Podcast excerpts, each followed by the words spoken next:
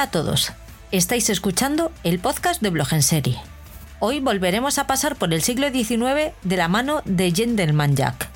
Iremos a los tribunales de Londres junto a Sienna Miller y Anatomía de un escándalo, y viajaremos en el tiempo junto a Pachinko, una de las novedades de Apple TV Plus que nos ha enamorado sin remedio. Todo esto entre otras muchas series. ¡Arrancamos!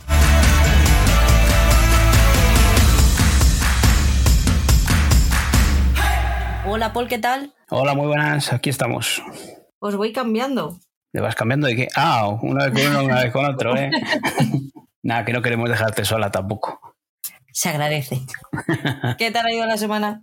Pues bien, hemos aprovechado un poquito que, que ha habido un poco de vacaciones y hemos aprovechado para, para ver alguna serie más que, que otras veces. Qué suerte tenéis los que tenéis vacaciones en Semana Santa.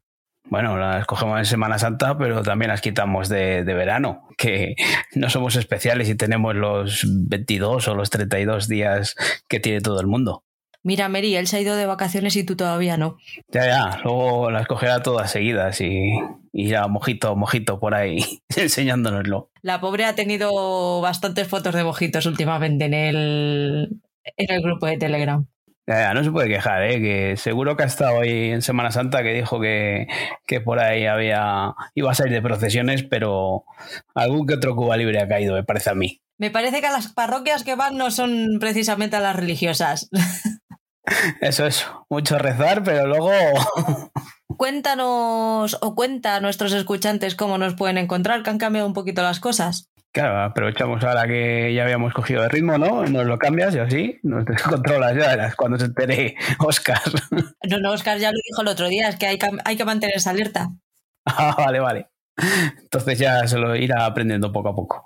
Pues nada, a ver, a mí me pilla ahora de nuevo, pues, pues eso, nos podéis encontrar en Instagram. La cuenta que tengo yo se llama arroba feber barra baja series TV y la página o la cuenta del podcast es ahora blog en serie podcast, todo junto. También tenemos un, una cuenta en Twitter que se llama blog en serie pod y nuestro correo electrónico blog en serie mail arroba gmail.com este no, no hemos cambiado. Y nuestro grupo de telegram que nos podéis encontrar ahí eh, buscando en telegram blog en serie o en t barra blog en serie y, el blog de siempre, de toda la vida, el que cuida bien Patri, cuando puede, eh, www.blogenserie.com. Gracias por apoyarnos otra vez. Eh, os vuelvo a comentar otra vez para los que no soléis escuchar los monográficos. Lo primero, daros las gracias otra vez y recordaros que podéis dar al corazoncito de iVoox si os gusta el podcast y si nos escucháis por Spotify, eh, puntuarnos con cinco estrellas. Ya sé que podéis puntuar entre uno y cinco, pero mm, entended que yo os tengo que pedir las cinco porque para bajar siempre hay tiempo. Con esto nos ayudáis a que el podcast tenga más visibilidad. Además, en Apple, me parece, en Apple Podcast también podéis hacerlo y me parece que tanto en Spotify como en Apple ayuda mucho más que en Spotify. El otro día también nos pidieron que activásemos el botón de apoyar en iVoox. Eh, ya está disponible. Si queréis y si os apetece eh, ayudarnos un poquito económicamente, lo podéis hacer por una pequeñísima cantidad al mes, aunque el contenido va a seguir siendo gratuito. Mm, todo el mundo va a poder escuchar todo independientemente de que nos ayudéis o no nos ayudéis. Lo único que con esa pequeña cantidad, pues nos vais a hacer más llevadero los, los gastos del podcast aunque os lo repito, lo más importante son vuestros corazones, vuestros comentarios, vuestras estrellitas y vuestro amor en Telegram. Nosotros con eso nos damos por contentos. Pues sí, con los corazoncitos y eso que, es algo gratis, eh, no os olvidéis eso de, de darle un, un, like o un corazoncito, tanto en iVoox como, como en las demás plataformas. Y con eso nos damos por satisfechos. Luego el botón ese de apoyar, pues oye, si alguien deja algo, pues como dices, es para, para invertirlo en, los gastos que, que conlleva eh, mantener el podcast. Sabéis que siempre hablamos de alguna cosita antes de empezar a, a contar todo lo que hemos visto a lo largo de la quincena. Hoy solamente nos vamos a, a ceñir a, a, una, que es el movidote que está teniendo Netflix con estos datos que ha publicado en esta semana pasada. La pérdida de suscriptores, 200.000 suscriptores ha perdido en este trimestre pasado. Y a mí lo que me, lo que me sorprendió fue que anunciara la previsión de pérdida de suscriptores de 2 millones de suscriptores para el trimestre que viene. Voy a partir de la base que yo de economía lo justito y necesario. Eh, un trimestre de cuando estuve estudiando Derecho, ¿vale? Eso es lo que sé yo de economía. A partir de ahí, me parece raro que una empresa tan grande como Netflix, mm, vale que debido a la transparencia mm, con sus inversores y tal, te anuncie la pérdida que ha tenido en el trimestre anterior. Lo que no entiendo ya tanto, y me parece que es un poquitín de estrategia, es que anuncie la previsión de pérdida de 2 millones de suscriptores para el trimestre siguiente. Una empresa que está en bolsa y que sabe que en el momento en el que haga ese anuncio las acciones van a caer estrepitosamente. Ya iban a caer con el anuncio de pérdida de suscriptores del trimestre que hemos pasado. Imaginaros con la previsión del, de la pérdida de suscriptores del que viene. Me da a mí que es un poco para explicar el cambio de estrategia que están teniendo. Han estado muy cazurros con el tema de subida de precios, de no compartir, prohibición de compartir cuentas y ahora tienen que dar un volantazo, un volantazo que flipas para cambiar esa estrategia, porque ellos siempre han dicho que no iban a meter publicidad ni nada de eso. No sé, no termino, no termino de entender en qué les beneficia a ellos, pero sé que hay una estrategia detrás. Eh, porque si no, no entiendo que, que hagan un anuncio tan nefasto para el, siguiente, para el siguiente trimestre. No sé si es para que nos entren mejor las futuras cuentas baratas con, con, anuncios. No sé si es para hacernos más entendible que vayan a prohibir el compartir contraseñas, cosa que yo creo que es un error absoluto. No sé, ¿tú qué piensas? Bueno, yo en, economía, si tú tienes algo básico. Yo la economía que conozco es de mi casa y poco más. Entonces no sé qué estrategia puede haber aquí. Si es ponerse la venda o la tirita antes de, que llegue el corte fuerte, pero sí lo que sí que estamos viendo es que ha afectado ya eh, en, esos valores de, las acciones en bolsa. En la cuestión de, compartir cuentas, pues eh, no sé si nosotros no entendemos nada, pero las otras plataformas yo creo que han hecho todo lo posible para que, que se puedan compartir cuentas. Incluso HBO, que no tenía perfiles, eh, al cambio de HBO Max, eh, fue una de las cosas que, nos dejó, sabiendo de que cada perfil lo iba a usar una persona. Entonces, mm, poner eso es para, para favorecer el compartir cuentas. Y que estos de Netflix estén emperrados en eso, si creen que, si de cuatro personas que comparten una cuenta, eh, al no poder compartirlo, cada una de esas personas va a abrir una cuenta nueva, va a ser un nuevo suscriptor, me parece que lo llevan claro. Porque mucha gente lo que encima con el último contenido que nos están dejando, que la calidad es bastante justa, que para, para que te pongan 20 series al mes eh, haya una, dos que, te merezcan la pena, o pues, o ninguna entonces, eh, creo que va muy en desventaja eh, con el, resto de plataformas. Yo desde hace tiempo siempre he dicho, o me parecía, me daba la sensación, según iban entrando las nuevas plataformas, las tecnológicas, Amazon, eh, Apple y tal, que, Netflix se, podía quedar atrás. ya no en contra de Disney o HBO, que tienen sus propios estudios y sus propias producciones, han comprado sus sus marcas y sus franquicias. Y Netflix ha quedado ahí, estancada. Ah, lo único que ha ido haciendo ha sido subiendo el precio de las cuotas para contrarrestar ese aumento de producción. Entonces, yo creo que al final Netflix va a ser eh, de esta burbuja que hemos hablado de muchas veces, de, tantas plataformas. Creo que Netflix va a ser la primera que explote y que al final sea absorbida por, por una de estas grandes y, se quede como, como un canal o esas cosas que tienen Amazon o Apple. Es la sensación que me da, ¿eh? el gigante rojo este que, tanto se ha hablado, creo que empieza a desinflarse. Yo un poco la sensación que tengo ahora, mientras hablabas lo estaba, lo estaba pensando, la sensación que me da es que todo esto lo han montado, hasta han montado todo este circo para tapar la gran crisis de contenido que tienen. Porque el verdadero problema, y aquí lo hemos hablado, llevamos hablándolo varios, varias semanas, es la gran crisis de contenido que tiene. O sea, mm, es lo que acabas de decir, no me estrenes 20 series al mes y que ninguna valga para tomar por culo.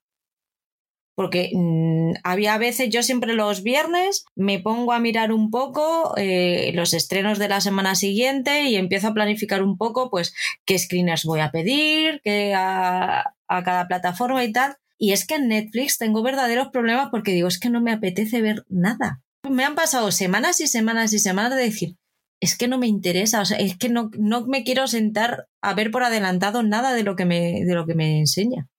Sí, bueno, yo te puedo decir eso a raíz de, empezar con el programa este mensual que hacemos los, comenzamos los estrenos del siguiente mes, ¿no? Pues, te coges Netflix y a ver qué va a estrenar el siguiente mes para ver qué puedo pedirles para que nos adelanten y poderlo explicar un poco en el podcast y es que miras y miras, bajas, bajas hasta avanzas en el mes y dices, si es que voy a pedirles algo por algo que incluso te llame la atención por, por los actores que hay o, lo que hay, no por el tipo de serie o, el género o, la trama que puedan traer. Y luego al final aparecen series por ahí de tapadillo que, son buenas, son buenas, que pueden llegar a ser buenas, no, no son booms o no son seriotes de, un mes o, del que se esté hablando durante mucho tiempo. Es, es un problema gordo. Encima, eh, yo creo que han tenido todas las producciones que compraban antes a otros, eh, se lo han ido quedando al final, pues eso, Netflix o, HBO. Eh, series de Showtime, que al final, pues Showtime no está vendiendo nada, porque a la espera de, de, de que llegue esta nueva plataforma, ¿no? Así que Netflix se ha quedado ahí estancada, ha, hecho fichajes a Sonda, a, Ryan Murphy, que, al final no han dado el bombazo que ellos esperaban tampoco. Han traído producciones medias, sí que fuesen explosivas y que han pasado totalmente desapercibidas. Pero porque están produciendo en cadena en vez de tener a Ryan, Murphy, o a Sonda y los tienes haciendo buenos productos, con Sonda ha pasado menos porque yo creo que Sonda se ha plantado y ha dicho, mira, no, yo no te voy a presentar cualquier cosa. Pero Ryan Murphy, desde que está en Netflix, no sé si ha estrenado tres o cuatro series que ninguna ha llegado a ninguna parte porque iban en cadena. Todos los años hay, tiene que haber una serie de Ryan Murphy. Y te pones a verla y dices, joder, es que mm, es que no estás consiguiendo lo contrario a lo que pretende, que es que vea una serie, que vea que van a estrenar una serie de Ryan Murphy y diga, hostia, qué miedito me está dando. Que yo ya vaya con miedo, eh, ataque esa serie con miedo porque dices, es que con lo que me estás produciendo, mira mano lo caro. ¿Tú crees que es normal producir algo como eras una vez pero ya no? Mm, no sé si es que les dan carta blanca y dicen haz lo que quieras que yo te voy a dar la pasta sin que tenga ninguna vigilancia en el proceso productivo es que no hay nadie al volante. No, es que la sensación que da es que eso, que todo vale. Ya, yo ya tengo tu nombre, tu nombre vende, entonces ya lo que me des, yo te lo voy a producir. No, tiene que haber un control de calidad. Y mientras que otras plataformas te están produciendo menos, pero de, mucho de mucha mayor calidad, porque ahí ya entramos en los gustos. Puede haber series que te gusten más o que te gusten menos y que tú las veas porque son de tu gusto o no son de tu gusto pero mm, son buenas. O sea, no hay una serie que diga, hostia, menudo mierdón me han metido en HBO de producción propia. Puedes decir, bueno, esto acoge a un poquito o es un poquito peor de lo que... De lo... Pero está dentro de un estándar. Netflix te puede traer los Bridgerton o te puede traer Eras una vez, pero ya no. Y es una puta ruleta rusa. Tú te sientas a ver Netflix y dices, pues todo puede pasar en la vida vamos a ver qué me toca hoy, si hoy toca bien o toca mal, y casi siempre es mal. Pues sí, las novedades que nos están dejando en el catálogo andan justitas de calidad. Tienes que tirar bastante atrás en el tiempo de algunas series que, ya tengan en el catálogo para poder ver algo, algo bueno o incluso alguna franquicia o eh, hablamos de Stranger Things o los Bridgerton que han sacado, Élite, eh, La Casa de Papel, son cosas así que, van estirando el chicle todo lo más que pueden porque les ha funcionado una o dos temporadas de Witcher, no sé, cosas así, pero, pero claro, no puedes estar viviendo todo el año de, dos o tres estrenos porque Elite hemos visto que se ha ido desinflando, la casa de papel eh, ha acabado, por mucho que, nos traigan spin-off, mm, realmente todos tenemos mucho miedito de en lo que pueden traer. Y seguirán, eh, seguirán tirando ahí con The Witcher, a ver si lo siguen explotando, pero ya como vaya peor, pues al final acaba desinflándose todo y el chiringuito se va abajo. Pero esa es una estrategia muy Mediaset. Es lo típico que hacía Mediaset con Los Serrano, con Médico de Familia, con vamos a, estirar el chicle con Sálvame, hablando de qué está pasando ahora. Vamos a estirar el chicle hasta que ya nos lo carguemos y en vez de terminar algo con decencia, no, vamos a, explotarlo hasta que ya mm, terminar en los tribunales. Eh, Resines está muerto, TT con 15 años más tiene que hacer de niña de 7 años. Por favor, que Telecinco o Mediaset, mm, yo pongo la tele y no tengo que pagar nada por ver la tele porque ya me ponen anuncios. Pero Netflix estoy pagando 18 pavos al mes. Sí, encima de eso, que es una, es, no es una, es la plataforma más cara de todas las que hay. Y no tiene ni, ni, ni beneficio, ningún beneficio, ninguna promoción de un pago anual. Todo tiene que ser mes a mes lo que hablabas antes de que ya abren una puertecita a la publicidad. Pues no sé qué tipo de publicidad. Si es una publicidad como voy a estar, de un anuncio de 20 segundos al principio, eh, o de Amazon que te anuncian una de sus series al principio. Pero si te ponen publicidad en mitad de una serie, pues yo no sé si seguiría pagando esta, y ya no te quiero contar si, te quitan lo de compartir la cuenta con otras personas. Yo sería un, empuje, un pequeño empujoncito a, volver a, a coger el barco pirata. Es que nosotros a lo mejor tenemos un poquito más de excusa porque al final nos gusta, grabamos esto, mm, llevamos viendo series desde que somos canijos, pero mi familia, y no te voy a hablar de nadie más, mm, mi familia tiene la tele, tiene Netflix, tiene HBO, o tienen una o dos plataformas y la tienen como algo accesorio a su vida que ven cuando no tienen absolutamente otra cosa que hacer. Y si lo pueden compartir, lo comparten porque no es algo importante para ellos, ellos tienen otros intereses. Entonces, yo es que no me imagino a mi madre o a mi hermana o a mi tío pagando 18 euros al mes por ver la tele cuatro veces al mes. No, es que no lo van a hacer. Sí, yo creo que, eso que dices, yo con gente que, familiares que, que lo comparto, hablar con ellos y decir, no, si no has visto el juego de calamar, no, joder, pero si tienes Netflix, no, es, no me ha dado por ponerlo si una persona, a poco que ande por ahí por la vida, siempre ha oído del juego del calamar, y bueno, pues ya que tengo Netflix, le me voy a poner a verla. Pero es que hay gente, eso, lo que tú dices, que no vive para, para series, la tiene ahí como, como un recurso a última hora, que igual encima lo que se pone un fin de semana es una película, que busca Netflix y busca una película. Así que veremos a ver que no somos entendidos, lo que ah, dices antes, no somos entendidos en economía y no sabemos esto dónde, dónde les lleva, pero nosotros que somos un poco tontos o bastante tontos en este sentido, creemos que, es un error muy grande. No sé, a lo mejor, oye, pega la campanada. Si aciertan, o, quizá lo que están buscando es eso que yo te digo, que te estaba hablando antes, de, de que busquen que una grande les compre y compre los derechos y se queden ahí. No lo sé, Veremos a ver qué es lo que pasa con esta burbuja. Pero sería un fracaso para Netflix. Bueno, sí. Fue el gigante, o sea, es que fue el que abrió la veda de todo esto. Pero si se, si se lo llevan al vivo, pues les va a dar igual. Luego, una vez que hayan cogido la pasta. Negocios son negocios, eso es verdad. Eso es. Y por eso yo soy pobre, porque no entiendo de, de esas cosas. En fin. Por eso aquí estamos pidiendo un corazoncito, no pedimos dinero. Eso es, por eso nosotros elegimos el corazón antes que la pasta. Pues así, así nos va la vida. Pero bueno, aquí estamos, nos reímos, lo pasamos bien y con eso nos vale. Pues sí, al final es lo que es lo que nos llevamos, ¿no? Las risas. Sí, por suerte esto no nos da de comer y tenemos otra cosa que es lo que nos va llevando el pan a casa. Pues vamos ya con el, con el repaso quincenal. ¿Qué has visto en Prime Video estos, estos días? Bueno, pues en Prime Video lo que me he visto es la segunda temporada de Mother for Salem. Es una serie que ya salió el otro año la primera temporada, es una serie de adolescentes en las que son unas brujas, ¿no?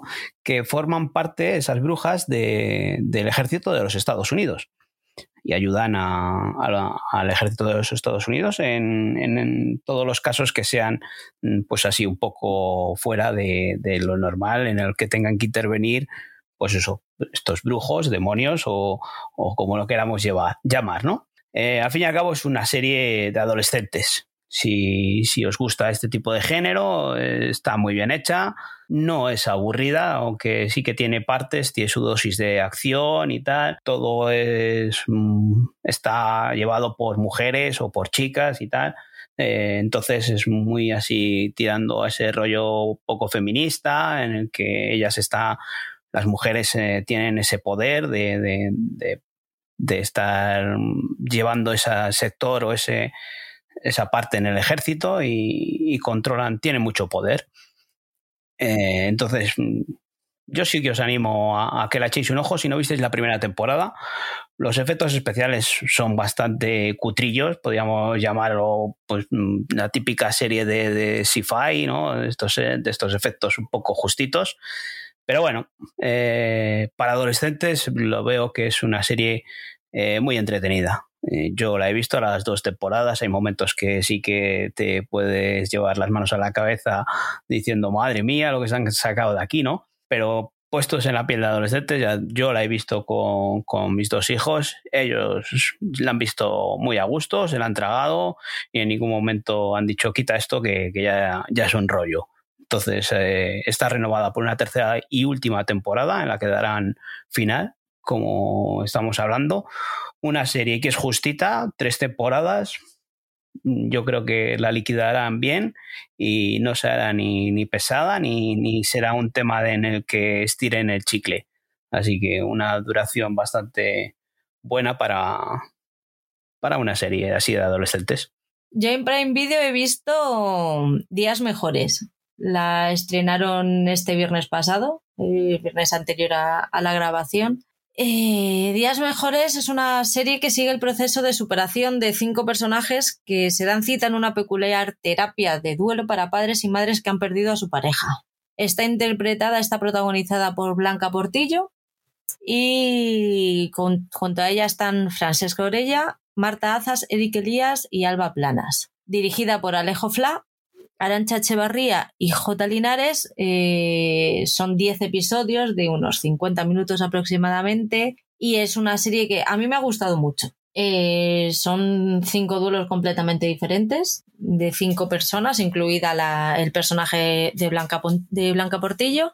Lo que pasa es que es durita. O sea, si hay, si has tenido pérdidas recientes, a lo mejor no es el mejor momento para verla pero yo la recomiendo. A nivel actuación está bien, a nivel guion está muy bien también, tiene historias muy distintas entre, entre sí, los personajes están muy bien definidos. Yo la he disfrutado. Queda abierta para una posible segunda temporada, lo que pasa es que, claro, es, es pronto todavía, la estrenaron el viernes, estamos grabando a domingo, así que Prime Video no, no creo que tenga aún ni siquiera datos oficiales es una serie diferente. Si os apetece ver algo de este tipo, yo la recomendaría porque además no, no es una serie que te deje tristeza, no, es bastante, bastante optimista dentro de, dentro de lo que cabe.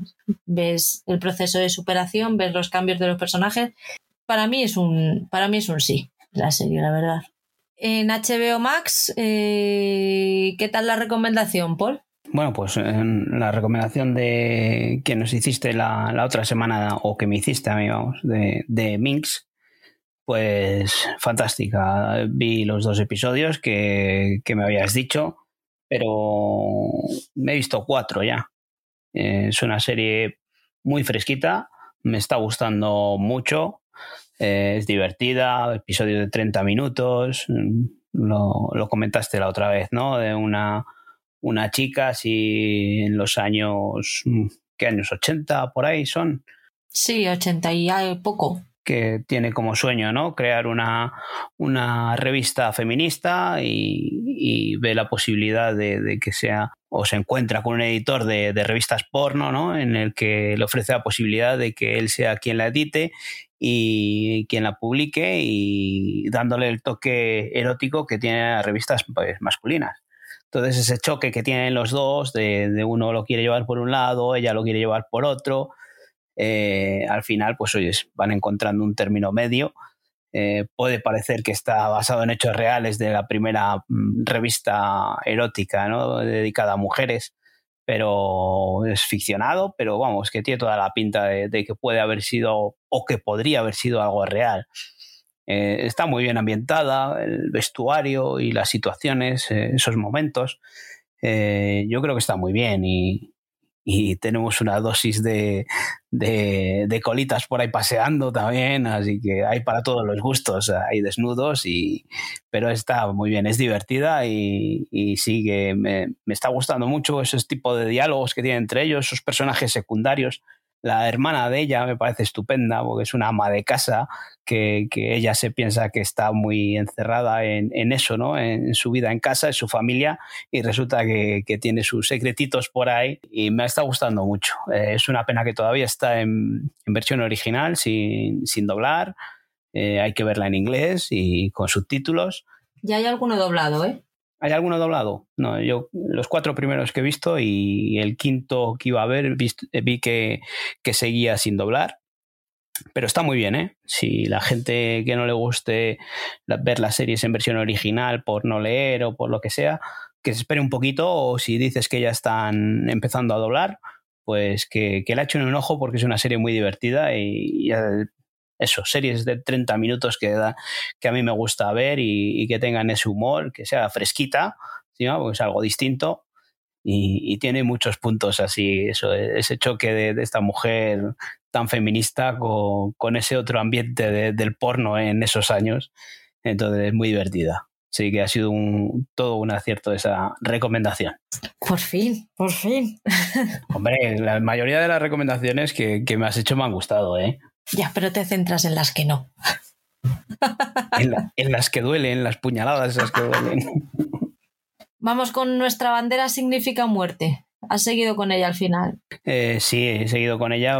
Ya os dije que la otra vez que había visto cuatro y que me empezó a, no gustar o a perder el interés por ella y, era un tipo de género que, me, apetecía ver y me dio mucho miedo seguir viéndola así de seguido porque me dio la sensación esa de que igual me estaba cargando mucho en ese estilo. Y ahora lo estoy viendo, he visto un par de episodios por semana y estoy otra vez enganchado a ella. Eh, son, he visto ocho, son diez episodios de media hora, una comedia en la que vemos a estos piratas. Eh, tan especiales, tan distintos, tan raros eh, en esas situaciones que merece mucho la pena ver y, eso, eh, yo a la gente les animo a que la vean, pero poquito a poco, como, lo que hacemos en las sombras, un poco con tiento y, es una serie que es divertida y eso.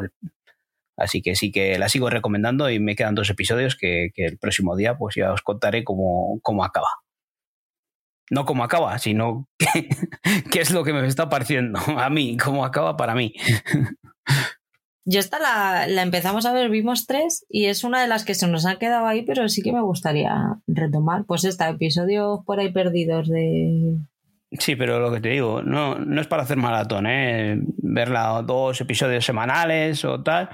Y, sí, mantiene ese ritmo. Eh, no es tan alocada igual como lo que hacemos en las sombras pero, pero sí que es divertida.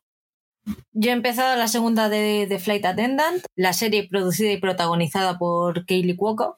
Y en esta ocasión, Casey Bowden está viviendo su mejor momento. Está sobria, lleva un año sobria viviendo en Los Ángeles mientras trabaja, aparte de como asistente de vuelo, como agente de la CIA en su tiempo libre. Pero cuando una asignación en el extranjero la lleva a presenciar un asesinato sin darse cuenta, se enreda en otra intriga internacional. La temporada se filmó en Los Ángeles, en Berlín y en Reykjavik. Para mí la temporada ha empezado súper bien.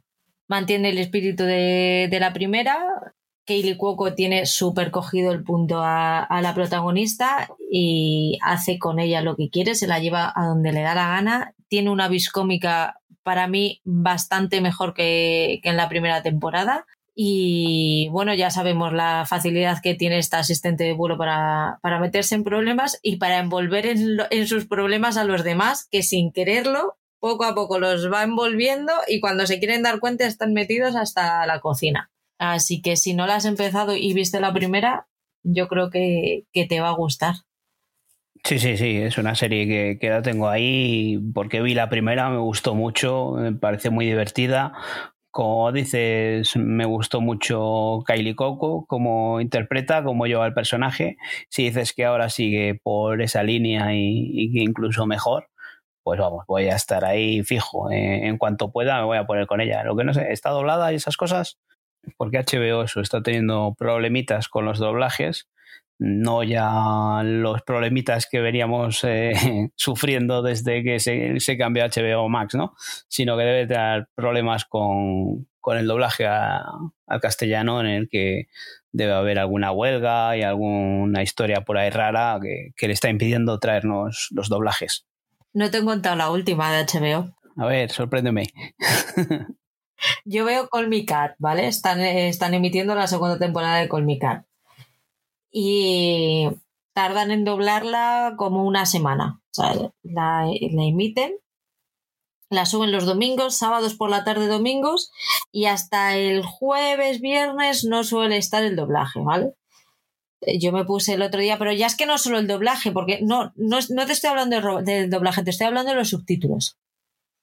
¿vale? Hasta la semana, hasta jueves, viernes no están los subtítulos porque sigue estando sin doblar. Yo, pero pues eso, jueves, viernes suelo mirar y está. Y la semana pasada miro, digo, ah, mira, pues ya está. Empiezo a ver el episodio y pasa una cosa y empiezan a hablar de una cosa que yo no había visto en el, episodio, en el episodio anterior. Digo, qué raro que estén dando tanta importancia. Digo, a lo mejor es algo que han hecho ellos a posta. No han querido sacar ese momento y empiezan hablando de empiezan hablando de ello porque oye hay hay cosas que pasan off the record y ya está y no pasa nada. Digo bueno voy a esperar a la semana que viene a ver qué me encuentro pues sí es lo que estás pensando. Habían se habían saltado un episodio y a la semana siguiente subieron el anterior. Y yo estaba diciendo digo no me lo puedo, no me lo puedo creer no me lo puedo creer. Pues sí termino de ver el episodio porque claro yo empiezo a ver el episodio y digo qué raro que esto haya empezado así si terminó de una manera completamente con, la contraria. Yo no puede ser. Y claro, ya terminé de ver el episodio y digo, ya sabía yo. ya sabía yo que es que se habían saltado un episodio. qué desastre, qué desastre. ¿Hay que quererles o no hay que quererles? Estas cosas yo creo que nos las hace Netflix y les colgamos de un pino, pero es que HBO, pues si te trae series buenas y te hace estas cosas, pues venga, va, esto que te digo, la de Minx, la de nuestra bandera significa muerte, que no te las están doblando, bueno, vale, pero joder, que te echen un episodio y que luego se salte en otro, pues eso sí que ya, ya empieza a ser un problema grave. Madre mía.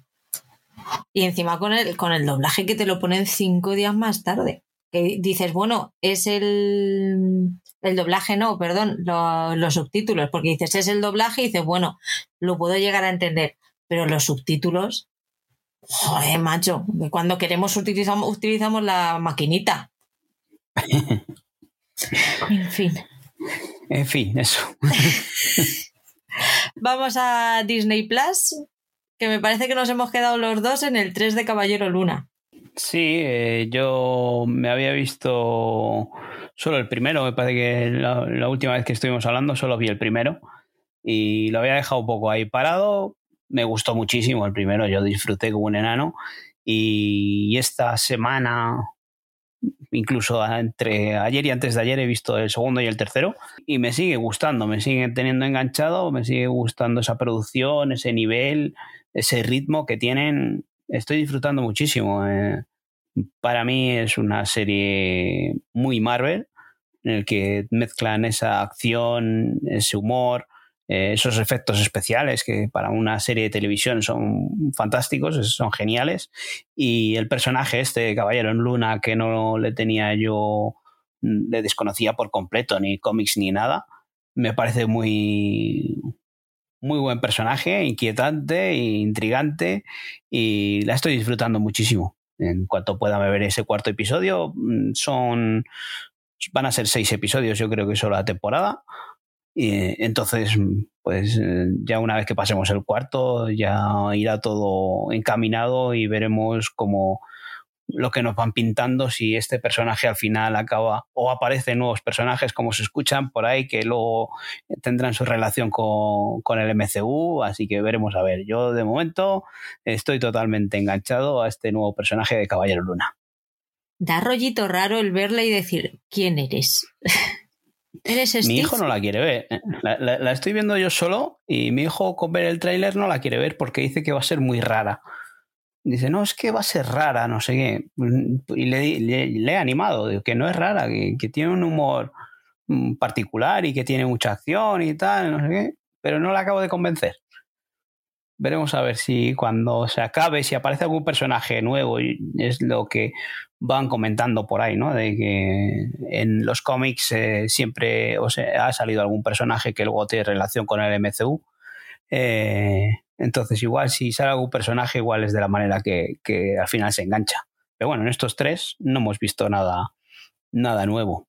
Nada nuevo me refiero a ningún personaje nuevo. tenemos a este Caballero Luna o lo que dices tú, eh, estas tres personalidades ¿no? que tiene por ahí eh, en su cabecita y veremos a ver por dónde nos lleva. Qué bueno es Oscar Isaac. Madre mía. Me encanta. Sí, sí. Eh, hablamos otro día con Oscar que Ethan Hawke, ¿no? El primer episodio que tenía un papel y tenía su tiempo y tal en estos otros dos, pues oye, no, no sale tanto, pero bueno, cuando sale está muy bien. Pero Oscar Isaac es fantástico.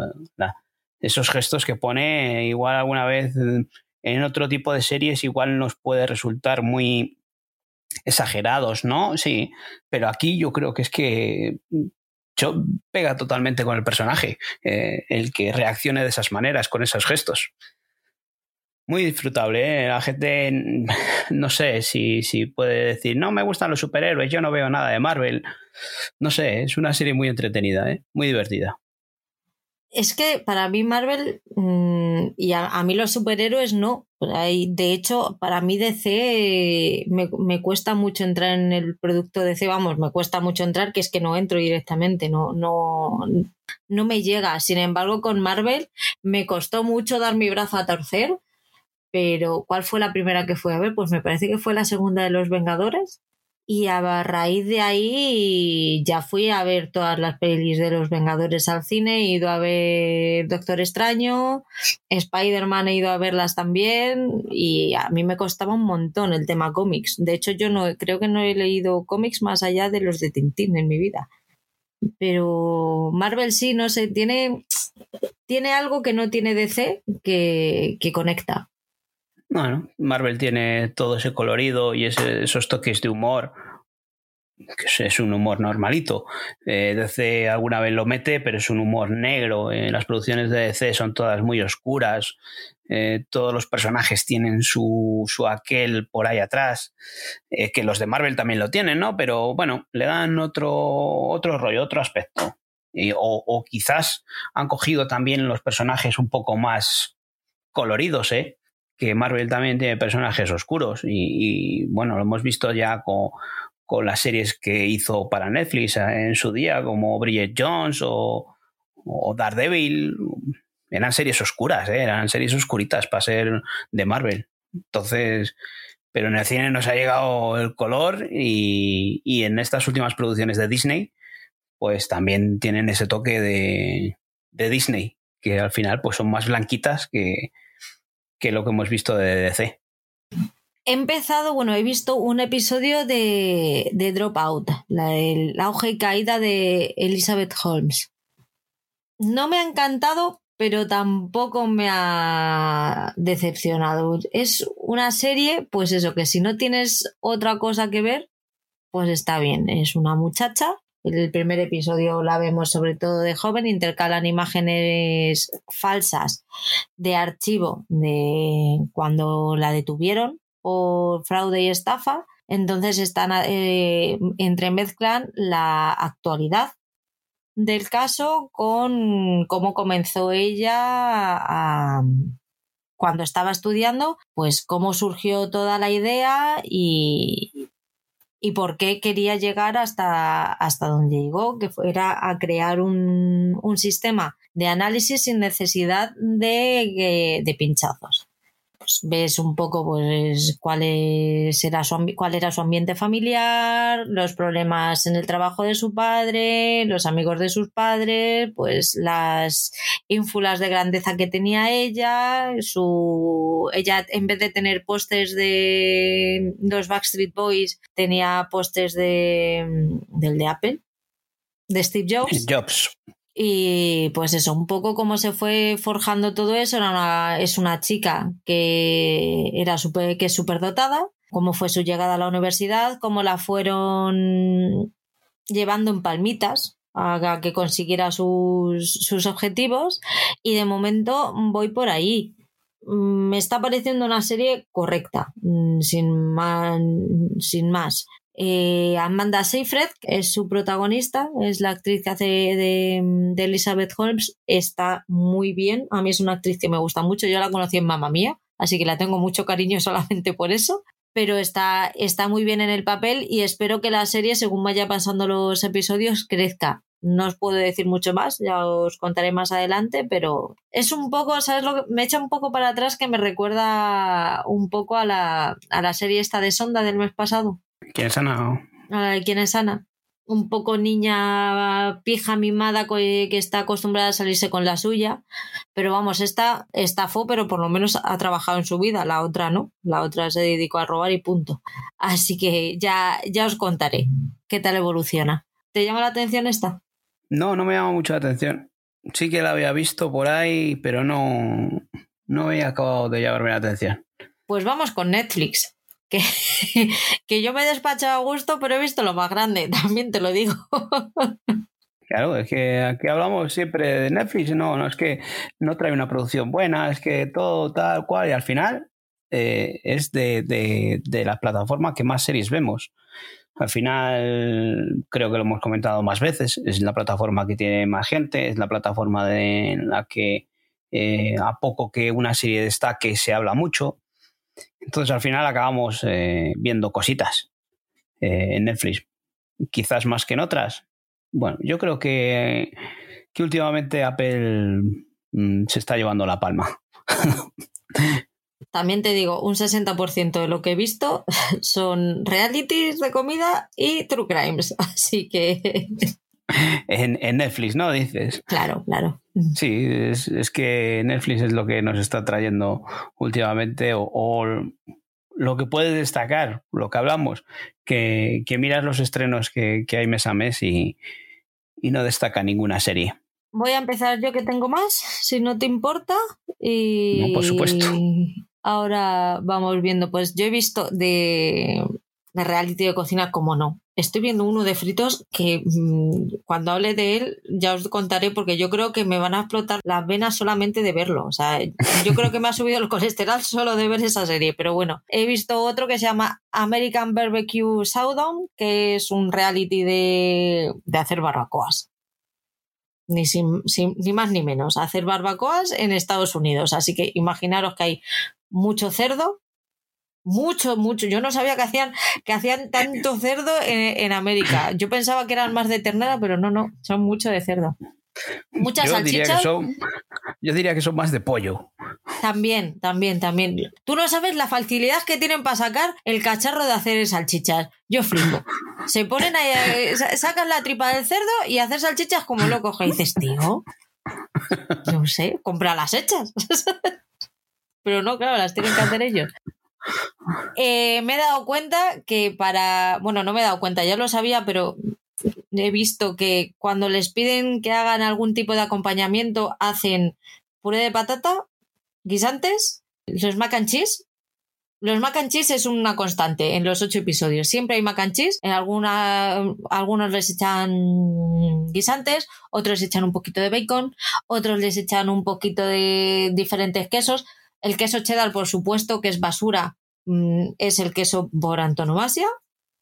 Y me encantó el momento en el que tuvieron que hacer cada concursante una barbacoa de un país diferente y a la que le tocó Marruecos va y me hace carne de cerdo. Y le dije, con dos cojones, sí señor. Pero es que era marroquí o musulmán. ya, claro, sería eso. Pero es que flipa porque digo, bueno, estábamos el Grinch y yo, ¿vale? Los dos viéndolo diciendo, el jurado le va a decir que mm, en Marruecos, eh, o sea, en Marruecos no se come cerdo, que el cerdo es un animal sagrado. Pues eso no pasó. Qué rico está este cerdo. Yo diciendo, madre del amor hermoso, si es que me está. Estoy teniendo problemas yo, que soy atea.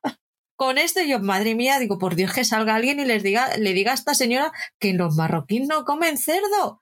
Pues ahí, con dos cojones y un palito. Digo, bueno, pues habrá que hacer las mezclas, a ver qué tal están. Total, si al infierno ya vamos a ir. Fue mi momento favorito de la temporada. los dos echándonos las manos a la cabeza. Y la niña, ¿pero qué pasa? Y nosotros, uy, uy, uy, uy, uy, uy, uy. He visto el True Crime de Senso, el asesinato de una estrella de fútbol. Es un futbolista, un portero de la selección sudafricana al que mataron en el 2015 por temas raros. No ha, no ha terminado de quedar claro el porqué. El caso es que estaban en una casa, se supone que entraron unos encapuchados a robar, que al final ni robaron ni nada, pero mm, a matar al futbolista le mataron. Es un caso que está bien si en vez de hacerlo en seis partes, que o en seis o ocho partes, a mí se me hizo larguísimo. Seis o ocho episodios y lo podían haber contado en tres perfectamente, cuatro, venga. Pero es que cuentas la misma historia eh, ¿Te acuerdas del, crimen de la Guardia Urbana? Vale, pues eso, pero mal. pero aburridísimo. Porque es que cuentan el cuento desde el punto de vista de, las cinco personas o seis personas que estaban en esa casa, que se estaban encubriendo unos a otros y que habían quedado en decir la misma versión. O sea, tú escuchas la misma versión con algunos retazos de no, porque este viene de no sé dónde. Te tiras seis episodios viendo exactamente lo mismo. No es como el crimen de la Guardia Urbana, que cada uno te cuenta una historia completamente diferente y tú tienes que unir los cabos que coinciden y los que no desecharlos. Aburridísima. O sea, el caso está interesante, pero se te hace súper, súper lento. Pero sí que me pareció muy interesante el documental de Jimmy Savile. Fue toda una personalidad en Gran Bretaña era disjockey, eh, pero se convirtió en una persona de muchísimo éxito que incluso se carteaba con el príncipe Carlos, le llegaron a hacer lord y tiene un, tenía una vida truculenta privada. Si sabéis algo de este hombre o no, da igual, porque es que eh, se os ponen los pelos de punta. Son dos episodios de hora, hora y media, creo recordar se os va a hacer súper cortito y vais a flipar. Lo malo que le veo a este documental es que se nota que está hecho por ingleses porque le metemos cañita a Jimmy en la última media hora del segundo episodio. O sea, nos van dejando entrever un poco cuál era su vida secreta, pero realmente no nos metemos en harina hasta el final del segundo episodio. Aún así, es muy interesante porque solamente conocer a este pájaro merece la pena. ¿Qué tal 800 metros, Paul? Pues sí, la, vi, al final me lancé a verla. Esto es True Crime, ¿no? Que ya nos habías contado y que estaba muy bien. Me, encantó. Eh, me, está súper bien hecho y, y, no sé, te deja. Mm, al final, cuando acabas de verla toda entera, te deja bien, te deja satisfecho, pero al principio cuando lo estás viendo te va generando una angustia el, cómo te demuestran o te enseñan cómo, cómo pensaron en esos atentados, quiénes estaban en esos atentados. Eh, te llena de rabia pensar que, diciéndolo eh, clarito, pues unos mierdas, unos críos, unos no sé cómo decirlo, pero vamos, que, estas unos críos que les meten en la cabeza estas cosas y que son fáciles de manipular, lleguen a hacer esta barbaridad. o estas barbaridades, porque no es un hecho aislado, por desgracia. Y, pero eso, que lo estés viendo y que les veas cómo se grababan en vídeo, cómo se reían, cómo, cómo, no sé, te da bastante rabia lo que llegaron a hacer. Luego te quedan esos episodios o ese último episodio en el que te van hablando un poco ya de, de las víctimas y de las secuelas que les ha dejado, de, de cómo el gobierno ha quedado un poco de lado, les ha dado un poco de lado esas ayudas que no llegan. Pero bueno, yo creo que, los dos o tres primeros eh, son un gran resumen de, lo que fue ese atentado. Te lo explican de una manera genial y, yo os dije que no era un, atentado que le tuviese muy trillado de las noticias, que, que, había cositas pues que quedan ahí un poco o que habían quedado un poco en el aire. En este documental te lo explica todo perfectamente y muy recomendable. Si, la gente que, no lo haya visto aún, pues tienen una oportunidad de, saber más de, lo, cómo fue este atentado, cómo lo hicieron, ver a estos, ya lo que he dicho antes, estos mierdecillas, la que mangaron. Así que, pues ha sido una buena recomendación que nos dejasteis aquí, que yo ya sabéis que con los True Crime tengo ciertas reticencias y al final, pues oye, de vez en cuando me veo uno. Y casi me he lanzado hasta ver el de el del 11M de Amazon, eh, pero bueno, haya quedado que yo creo que para la próxima vez. Que se me, viene arriba. Uno de vez en cuando he dicho, ¿eh? ya dos, dos en 15 días me pareció excesivo. Por eso te digo que te estás viniendo arriba. No, no, te digo que vi, acabé de ver este y dije, ahora me voy a ver el del 11M. Y luego cuando empezó, igual vi 10 minutos del primero y dije, no, voy a dejarlo un poco más adelante, que, que, ya estoy bastante mosqueado, bastante rabia he tenido con este, como para que ahora eh, no digo más. ¿Quién sale al principio? Que, que, cuando salen al principio alguno dices, si es que me va a poner otra vez de mala hostia. ¿Cómo lo sabes? Por eso lo quité. Yo empecé a ver Anatomía de un escándalo y aguanté dos episodios. Este es de los screeners que pedí y, fíjate, digo, ah, si no lo han visto, si no lo han visto estos, digo, ya les digo que ya les he hecho yo el favor de, hacer la criba por ellos, porque madre mía, me aburrió lo más grande. Se me hizo muy plano una serie, dos episodios súper planos, no me decían nada. El guion es más de lo mismo, los personajes son súper predecibles, no, no, no me gustó nada. Tú sí que la has visto completa, ¿no? Sí, yo me la he visto enterita y... Hombre, no, no digo que sea aburrida, porque al final es un drama judicial en el que nos plantean esto es una miniserie de seis episodios, entonces, bueno, yo creo que una vez que ya te metes con ella, tiras con ella hasta el final. Eh, los, mm, los creadores son estos famosos, ¿no? Eh, con, eh, el de Kelly, ¿no? sí. El de Big Little Lies, ¿no? Sí, el de, y el de Undoing, Undoing, ¿no? Y estas cosas. Bueno, pues es, em, como dices tú, es bastante... La trama es... Em, ya la hemos visto varias veces, pues eso es un...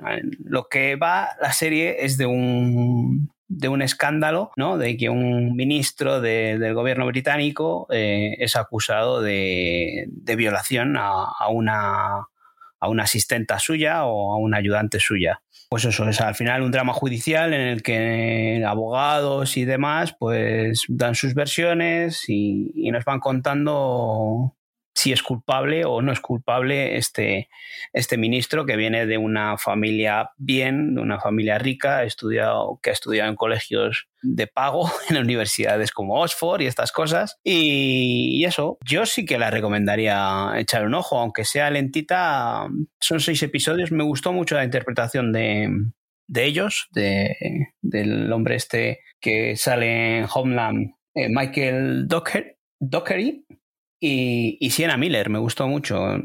La, la, que hace de abogada también está bastante bien. Michelle Dockery.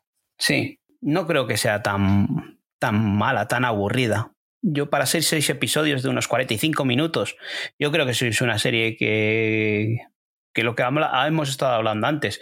Si tienes Netflix eh, la puedes echar un ojo que... Pero eso, sabiendo que vas a ver un drama judicial, que cuando hablamos de, estas series de juicios, ya sabemos que va a ser lentita y te van a llevar por unos sitios, otros te van a llevar por otros, un abogado te va a llevar por un sitio, te, va a llevar por otro, pero bueno, no es una serie en la que digas, no, no te la pierdas, no. Es una serie que si tienes Netflix y quieres echar así pues un par de orillas, eh, seis episodios que, se ven rápido y, acaba bien cerrada. Es que la versión de él tan bueno, tan no he roto un plato en mi vida, dices, pero si va a salir toda la mierda, eh, empieza a sacármela ya. Y yo al segundo episodio, cuando todavía no había empezado a, oler a mierda, digo, paso. Pero yo creo que desde el principio se ve eso, ¿no? aunque le vea, eh, te le planteen a él como muy bueno, sabes que algo va a tener detrás. La cuestión es de que si es verdad si hay algo detrás o no. Ya, bueno, pero cuéntame, cuéntamelo rapidito que yo entré en la historia y entonces ya luego empezamos a debatir, pero es que mm, ya te digo, después de dos episodios todavía no dije, puf, pasa, pasa palabra. Siguiente. Pues eso, es, un drama judicial en el que te van a llevar a través de un juicio entre si es culpable o no es culpable, si, si esta persona que le denuncia por violación el fallo que tiene es que desaparece esta persona en dos o tres episodios, ya no vuelve a salir. Eh, entonces yo creo que ahí dejan ese cacho muy vacío, ¿sabes? Porque la cuestión es que si hay un juicio y sigue el juicio, la persona que, acusa a la otra, pues siga presente en el juicio, pero es que desaparece, no sé. Pero bueno, que yo me la he visto y, y bueno, no es gran cosa, pero se deja ver pues a él le ha gustado, a mí no. Así que si nos queréis dejar en, comentarios con quién estáis, a quién apoyáis en este caso, eh, bienvenido sea. La que me ha encantado y luego y me hace tragarme todo lo que digo de Netflix. O sea, yo reniego de Netflix lo más grande hasta que llega algo como Heartstoppers y digo, si es que les tengo que querer mm, lo más grande porque me hacen disfrutar como, como una niña, los jodidos. Y es, y es que eso es así, porque luego te llega una serie bien hecha y es que cuando hacen las cosas bien las hacen muy bien, joder. Y para mí Heartstoppers a ver qué es lo que, te, lo que falta por llegar, pero para mí yo creo que va a ser lo mejor de Netflix este mes. Es una serie adolescentes de dos chicos que empiezan siendo amigos y pues poco a poco se van enamorando es muy bonita. Es una serie muy bonita, muy tierna, muy achuchable, que te abraza y que quieres quedarte a vivir ahí. Yo me quedaría a vivir en, en, ese instituto, no me importaría tener 16 años si ellos dos son mis amigos. O sea, de verdad te lo prometo. Me ha encantado porque volvemos a una serie LGTBI con representación de todo tipo de, de amores. A ver, todo tipo de amores dentro de que son ocho episodios y hay que tener tramas, las tramas bastante bien definidas. Pero tenemos gays, lesbianas, eh, bisexuales, heterosexuales. Es muy blanquita, no perfecta para que vea cualquier tipo de eh, adolescentes de cualquier edad. No os preocupéis, no es un sex education, no es un élite en absoluto, para nada. Al contrario, súper bonita. Está Olivia Colman, que sale por ahí de vez en cuando y me encantó el, la forma de representar los sentimientos, porque claro, siempre que basas una serie en un libro, pues hay ciertos sentimientos y ciertos pensamientos de los protagonistas que tienes que hacerlos visibles al público, porque tú los puedes leer en una descripción, pero tú no puedes ver lo que está sintiendo una persona cuando está a punto de besar a otra o cuando está muy enfadado. Es muy difícil, o sea, no es posible ver sus sentimientos. Y aquí te lo hacen de manera animada. Cuando ves que hay mucha tensión sexual, te ponen rayitos entre las manos. Ves que están a punto de cogerse la mano y empiezan a salir chispitas. Molar un montón. O están ahí que se quedan mirando, están embelesados y empiezan a salirles corazoncitos. Es súper divertido, es que me ha encantado. Yo estoy enamorada de esta serie de verdad es lo mejor que he visto esta semana, vamos, con diferencia. Estoy encantadísima. Yo estaba viendo ahora, así que eh, últimamente o estos últimos días eh, se está oyendo mucho hablar de ella. Tú nos la dejaste el otro día ahí eh, en el grupo de Telegram y luego ya he visto a varias personas que, comentan que, es, es, eso lo que hablábamos, que son series que no, no están en, eh, Netflix que no las lanza como grandes series y al final aparecen por ahí y, es lo mejor que tiene Netflix. Esas series desconocidas que al final acaban enganchando, pero por esta cosa que decimos, porque lo tiene tanta gente y la gente da tanta vuelta a los catálogos que al final acaba sacando algo bueno. Eh, estoy viendo que son episodios de 30 minutos, ¿no? 8 episodios, 30 minutitos. Pues no sé, igual sí que se la puede dar una oportunidad, eh, como dices tú, para, para verla con estos, con los niños eh, lo que pasa es que si me dices que hay chispitas y corazoncitos, estos colores raros que son, igual me dicen, ¿y esto qué es? Pero entra bien, entra bien. Venga, pues igual sí que. Es, no es predominante. ¿no? es predominante en la historia. Habíamos acabado de ver ahora esta que hemos hablado antes de Amazon de, de Matter for Salem y, y, tenemos pendiente de acabar por ahí Resident Alien, que nos quedan un par de episodios y, esta, pues puede ser entre esta y la de paralelos mm, desconocidos o algo así de, Netflix, de Disney, perdona. Por ahí andará lo que lo siguiente que vea con ellos. A ver qué les parece. Ya te contaré. O ya os contaré. ¿Y Snowpiercer qué tal? Y en los Snowpiercer, pues ya la acabé. Os dije la otra vez que, bueno, que va degenerando esta serie. Mm, es de ciencia ficción, pero nos va llevando por derroteros que cada vez son menos creíbles porque puede ser una serie de aventuras, la primera temporada está bien, te dejas llevar por la trama, eh, es un mundo distópico que está todo congelado, van en un tren dando vueltas alrededor del mundo sin poder parar para, para que, ese tren siga funcionando. Eh, dentro del tren hay una lucha de clases, eh, los de primera categoría con los vagones, con los del vagón de cola que, se metieron allí sin, sin tener pasaje o sin tener billete para para ese tren que se supone que era para, para la gente rica, ¿no? Eh, pues en esta lucha de clases pues van subiendo, van cambiando las situaciones arriba abajo con los protagonistas, con el hombre este que siempre matan en la primera temporada. Son Ben. Sam Ben y Jennifer Connelly. Eh, no, no, es un spoiler decir que, al final estos siguen apareciendo en la tercera temporada porque durante las otras dos temporadas hemos tenido sus apariciones y desapariciones. El presupuesto es, una serie de, de, TNT, de la producción de TNT que la ha comprado Netflix. Y, y los efectos especiales son justitos también y yo creo que el mm, presupuesto no daba para tener a, Sam Ben y a Jennifer Connelly mucho tiempo en pantalla. Y en esta tercera temporada aparecen lo justito y, sí que se nota cuando ellos aparecen. Entonces, al final de temporada que les hemos visto un poco más, pues eh, ha retomado un poco, ha recogido un poco de fuerza, pero vamos, que, está renovada por una cuarta temporada. El final ha sido un poco no sé, eh, lo que decía antes, que, ya se empieza a desvariar. La aventura esta de, del tren, eh, de esta trama en el que el tren va dando vueltas alrededor del mundo, pues pierde fuerza y, va a coger fuerza otra cosa que, que no sé dónde nos llevará. De momento seguiré con la cuarta temporada, pero sin muchas ganas ya, ¿eh? Es una serie de, esta, de, de, aventuras que si tienes Netflix y quieres pasar un rato sin que te comas la cabeza, está entretenida. Pero volvemos a lo, a lo que hemos estado hablando hasta ahora. No son seriotes, son series para pasar el rato, sin más. Y, encima esta no es ni de Netflix, que es de TNT. ¿Podemos decir que es la plataforma palomitera? Sí, pero, pero por, ese, por eso que hemos estado hablando, que si, si, si mañana quitan lo de compartir plataformas, perdería un montón de gente porque hay personas que no la cogerían ellos solos. No se convertiría otra plataforma en la palomitera.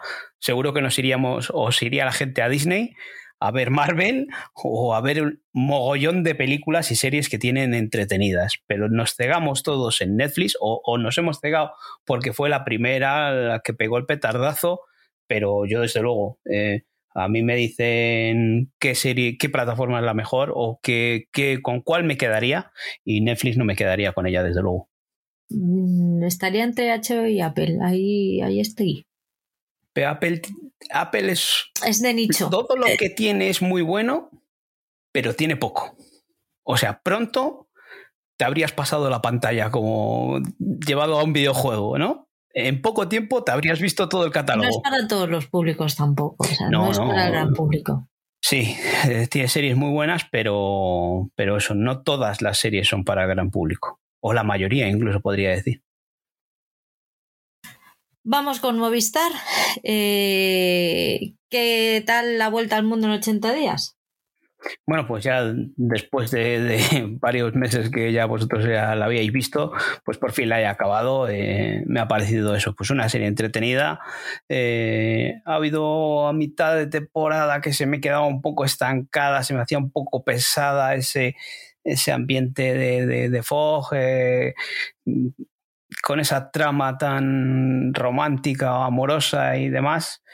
Y no sé, al final queda una serie entretenidilla, sin más, eh, en el que canta mucho, o, no es que cante mucho, es que los efectos especiales quedan flojitos. Eh, se, se, nota mucho que es demasiado en, sets, en decorados. No hay un ambiente de exteriores. Eh, creo que eso le hace perder fuerza a la serie, a una serie de aventuras como es, como es el ambiente de, la vuelta al mundo en 80 días. Pero sí merece la pena echarle un ojo a la serie. Es un, un, una versión distinta, otro punto de vista de, de, de, de, este, esta aventura de Julio Verne y más actualizado, o sea, más actualizado, visto desde, desde ahora, desde un punto de vista más moderno y, y está bien. No, no vamos a decir que es una serie que me ha aburrido, no es una serie que puedas decir es mejor dejarla. Eh, David Tennant, aunque hay momentos en el que está un poco forzadito, al final acaba dando la talla. Eh, ella también me parece que está muy bien, me, eh, da muy bien en la pantalla y cuando, cuando están juntos se forman un gran equipo y, y sí que yo para mí es una serie que si tenéis Movistar y queréis una serie entretenidilla, sin, sin complicarse mucho la vida, es una serie a la que os animo a que la echéis un vistazo. Sentimos las molestias, la serie está de Resines y, y Reyan. Está bien, salva los muebles, sin más. Reyan es, re, o sea, Resines es Resines. Es Resines haciendo de Resines. Lo único que en vez de tener, estar en, en un chalet pareado de un barrio de Madrid, ya es un señor mayor que tiene a otro amigo mmm, completamente diferente a él, se quieren por sobre todas las cosas, pero mmm, chocan y tienen sus, sus diferencias. Bebe mucho de... mm, ¿Cómo se llama la del hombre este? La de Netflix. ¿La Ricky Gervais? Eh, no, de la, de, ah, no, no, la de, del método Kominsky. La del método Kominsky. Bebe mucho del, del método Kominsky y bueno, mmm, no es una mala serie, pero es bastante mejorable. Volvemos a lo mismo, muy plana, le falta ritmo, le falta un poquitín, está coja de actuación, pues, por parte de Resines no, porque ya sabemos cómo es, pero sí que el, el, viejo rockero me cuesta verle como viejo rockero. Es un viejo rockero descafeinado. Entonces, bueno, pues si no tienes otra cosa que ver, te ves que, que estás más o menos en tu franja de edad y que puedes tener problemas parecidos en lo, con los que sentirte identificado, pues adelante con ella. Yo no la voy a seguir. Esa es la pregunta que te iba a hacer, que son seis episodios de, de 30 minutos, has visto dos y no, no, no vas uno. a seguir con ella. He visto uno. ¿Has visto uno? Uno. Bueno, no sé si, si en este ambiente que dices con esta edad y tal, puedes sentirte más identificado desde nuestro punto de vista, desde aquí siendo españoles. Pero creo que si quieres ver algo de este tipo, pues el método, El método es muy buena serie. Aquí eso, si quieres ver una producción española con unos actores que conoces y tal, pues igual te puede gustar más, pero si quieres ver algo de este estilo es mejor que te vayas al método Kominsky. ¿Qué tal la unidad? ¿Qué te pareció? Lo acabé de ver, la unidad. Eh, muy bien. Mm, Es una serie que ya la primera temporada me enganchó muchísimo. Me pareció una magnífica producción española. Eh, muy bien hecha. Eh, creo que fue el mismo año que se estrenó Antidisturbios en Movistar y quedó un poco escondida detrás de, antidisturbios, pero creo que fueron dos grandes producciones españoles, españolas. Eh, esta segunda temporada mantiene el mismo nivel. Eh, quizás eh, haya salido un poco más barata por el hecho de que no viajan alrededor del mundo. solo nos tienen en, un par de, escenarios, en un par de localizaciones y, está muy bien. está muy bien por el hecho ese de, que se ven ellos involucrados en, la trama que puede de que quieren acabar con ellos, claro. Eh, igual que el documental este de, 800 metros, en el que vemos eh, cómo mm, lo organizaron todo, pues aquí vemos oh, algo parecido, pero ficcionado. Eh, yo creo que está muy bien hecha, mantiene un ritmo muy bueno. Mm, puede ser que se metan en situaciones mm, de relaciones sentimentales entre compañeros y tal, que es igual sobra en estas producciones pero esta producción de no ser española, si llega a ser británica o, americana, eh, habría sido un bombazo. Eh. Yo creo que, tiene muy buena producción y está bien llevada. Eh, flojea algo las interpretaciones. Natalie Poza algunas veces me parece que está excesivamente sobreactuada cuando, cuando se pretende enfadarse o pretende dar esas dotes de mando y se altera demasiado. Eso es lo que me saca un poquito. Cuando está normalita está bien, mantiene una, una interpretación buena, pero cuando, cuando quiere ser excesiva lo es demasiado pero por lo demás me parece fantástica. Eh, nos dijiste que, acababa un poco raro, extraño, ¿no? Eh, el último episodio, ¿no? Eh, queda cerrado de una manera un poco precipitada o, ¿no? Como que queda ahí tal. Y, ahora que nos han dado la noticia de que va a haber una tercera temporada, pues bueno, pues a mí no me dejó ya tan mal sabor de boca ese final.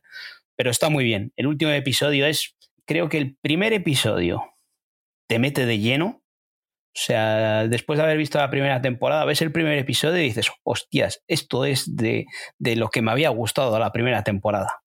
Luego, durante la temporada, pues va manteniendo un ritmito, bien, y el, el último episodio es brutal, es fantástico, es, es genial. Yo, para mí, de los mejores episodios que he visto a producción, en producción nacional este año este año, incluso el año anterior que dijimos que, español había sido bastante justito. Pero ya te digo que me ha gustado mucho esta segunda temporada de Agonidad. A nivel de guion toma, tiene, coge, asume riesgos importantes. no tiene ningún problema en sacar el cuchillo y empezar a cargarse personajes. Sí, sí, sí, sí. Eso, eso mm, es digno de, valorar en, cualquier serie y más en series españolas que sabemos que, les cuesta dar estos pasos. Entonces es digno de valorar que den estos pasitos que, al final que nos vayan metiendo que en este tipo de producciones que, vemos series británicas como Line of Duty que, tocan temas eh, similares y aquí yo creo que no tiene nada que envidiar a, a estas producciones. ¿eh? Yo ya dije en el, en el mensual que me había llamado la atención el documental de Putin Camino a la Guerra. Y el día que lo estrenaron, pues me puse a buscarlo y me encontré otro que se llama. Al, contrario, vi el de Putin de espía presidente y me encontré con este que era Putin Camino a la Guerra. Y dije, pues, ¿por qué me voy a quedar con uno pudiendo ver los dos? De hecho, ahora mismo no recuerdo cuál de los dos, uno es de tres episodios y Putin despía al presidente creo que es, eh, es, de, es uno solo. Me, me, pasó un poco lo mismo que con los dos documentales del 11M, el de Netflix y el de, Prime, el de Prime Video, que el de Netflix es solamente un episodio de hora y media y el de Prime Video son cuatro, y es la misma historia, lo que pasa que en uno está contado con más detalle que en otro. Si no os interesa, no es necesario que veáis los dos, si no os apetece, con que veáis, dependiendo de lo que os interesen los detalles de, la, mm, de lo buena gente que es Putin, pues podéis ver el de tres episodios o el de uno solo y os cagaréis en su puta madre pues durante una hora y media o tres. Pues eso ya es a vuestra elección. Podéis elegir. Hay que decir también que los dos están contados desde el punto de vista estadounidense, con lo cual que no con esto quiero quitarle yo culpa a Putin, pero eh, los buenos tampoco son tan buenos. O sea, el malo es muy malo, pero los buenos tampoco son tan buenos, también tienen sus cositas. Yo es que no, no sé, no creo que sean estos mismos. Eh, yo en la sexta últimamente también he visto varios documentales, no enteros, sino por partes que, que ya dices, joder, pero parece que todo el mundo sabía lo que había, todo el mundo sabía cómo era Putin, todo el mundo sospechaba lo que podía hacer, pero nadie le ha parado los pies y, ahora salen todas estas producciones, estos documentales, en el que había espías que ya habían dicho de, lo que quería hacer o lo que pretendía hacer, o, todos sabían cómo era Putin y, resulta que, nos ha llevado o nos está llevando a donde nos está llevando. Y nadie ha podido cortar el grifo antes de... No lo sé. Eh, no sé si son estos mismos documentales, porque eh, si no son esos títulos, son títulos parecidos. Todos tienen ese Putin, el espía que, que amé y esas cosas. todo, todo sacado de James Bond. Eh, no sé, me parece todo tan ficcionado que, me sorprende muchísimo que, decimos de, que el.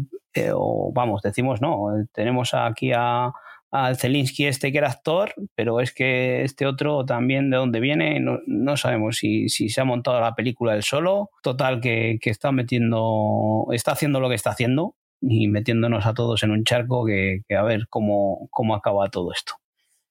Yo tengo una, una opinión muy impopular, que es que tampoco teníamos tanto interés en pararle no, no había tanto interés. tenemos mucho interés en que ahora parezca que sí que queríamos pararle, pero en realidad no había tanto interés en pararle. Queríamos que esto explotara y ha explotado.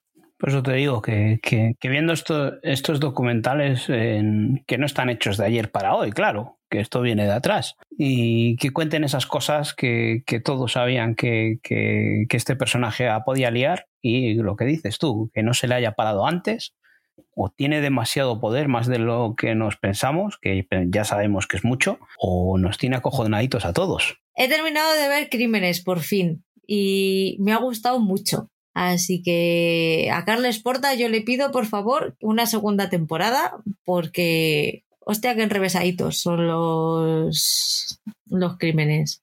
Ahí ha habido casos que se me han, se me han hecho difíciles de, de procesar. Está completa ya en Movistar. Son casi todo casos de un solo episodio, excepto tres, el de los crímenes de la Guardia Urbana, que va esta aparte. Y luego hay otros dos, que me parece que es el siguiente a los crímenes, que son, están dos partes, y el último, que también está contado en dos partes si sois amantes del true crime, lo truculento, las muertes, los, todas las cosas raras y las mm, mentes extrañas, eh, es vuestra serie. No, es que no quiero hablar mucho más de ella porque ya he hablado en varios y no me quiero hacer tampoco muy repetitiva, pero están muy bien contados, muy bien argumentados, cuentan con con entrevistas y con totales de, de muchos Mossos, de gente del Poder Judicial, de eh, periodistas, así que adelante con ella, solo os puedo decir eso, a los amantes de, lo truculento. Que son todo crímenes de, en Cataluña. Todo crímenes en Cataluña. ¿Y quieres que haya segunda temporada? Tantos crímenes para ver ahí en Cataluña solo. Hombre, si se quieren abrir un poquito al resto de España, eh, también tenemos algunos que da gustico vernos. Pues eso, Carlos Porta abre un poco el mercado. En fin, vamos, vamos con Apple. ¿No has terminado separación? Pues no, eh, lo que hemos hablado, que no nos deja descansar, nos va sacando cosas y ya no sabemos para dónde tirar, si ver algo nuevo o acabar lo que ya teníamos. Eh, separación, la, eh, separación la ha dejado este, esta quincena en stand-by porque eso, se, han cruzado estas otras dos de, por el medio y, al principio por Pachico no me iba no la iba a ver, no tenía ninguna intención de acercarme a ella, pero escuchando a Ivo Delgado en su podcast Crítico en Serio, hablaron muy bien de ella. Luego Sonia en el Telegram insistió una y otra vez, vedla que es muy buena, que es muy bonita. y al final pues eso, me, me apeteció mucho o, me, me, acabaron de convencer para ver el primer episodio, había visto el tráiler para el podcast semanal, eh, comentamos que tenía muy buena pinta y efectivamente el primer episodio es una delicia, eh, lo que hablamos antes, no es una serie para el gran público, es una, una producción, eh, una coproducción coreana y canadiense. Entonces, con actores, la mayoría coreanos, japoneses, rodada en tres idiomas, en inglés, japonés, coreano. Aquí es donde tengo la mayor crítica a Apple, que no te dice en los subtítulos o tal en qué versión, cuál es la versión original, cuál es el audio en el que está rodado. Entonces te tienes que decantar. Yo al principio empecé a verle doblado. Como ya hemos dicho, no me cuadra nada el tono que se le da a las producciones coreanas. Eh, ver a un chino, a un coreano o tal, hablando en español, no me cuadra nada. Entonces es eh, mejor verlas en versión original. Y el fallo es este, que, Apple no te dice cuál es la versión original. O te tienes que decantar o por japonés o, por coreano. Eh, luego los subtítulos, cuando si tú eliges un, idioma, eh, los subtítulos te ponen, en, cambian de color incluso si están hablando en inglés o si están hablando en, en, japonés o en coreano. El tono en el que ellos hablan es completamente distinto. Entonces, por eso digo que es mejor ver esta serie en versión original.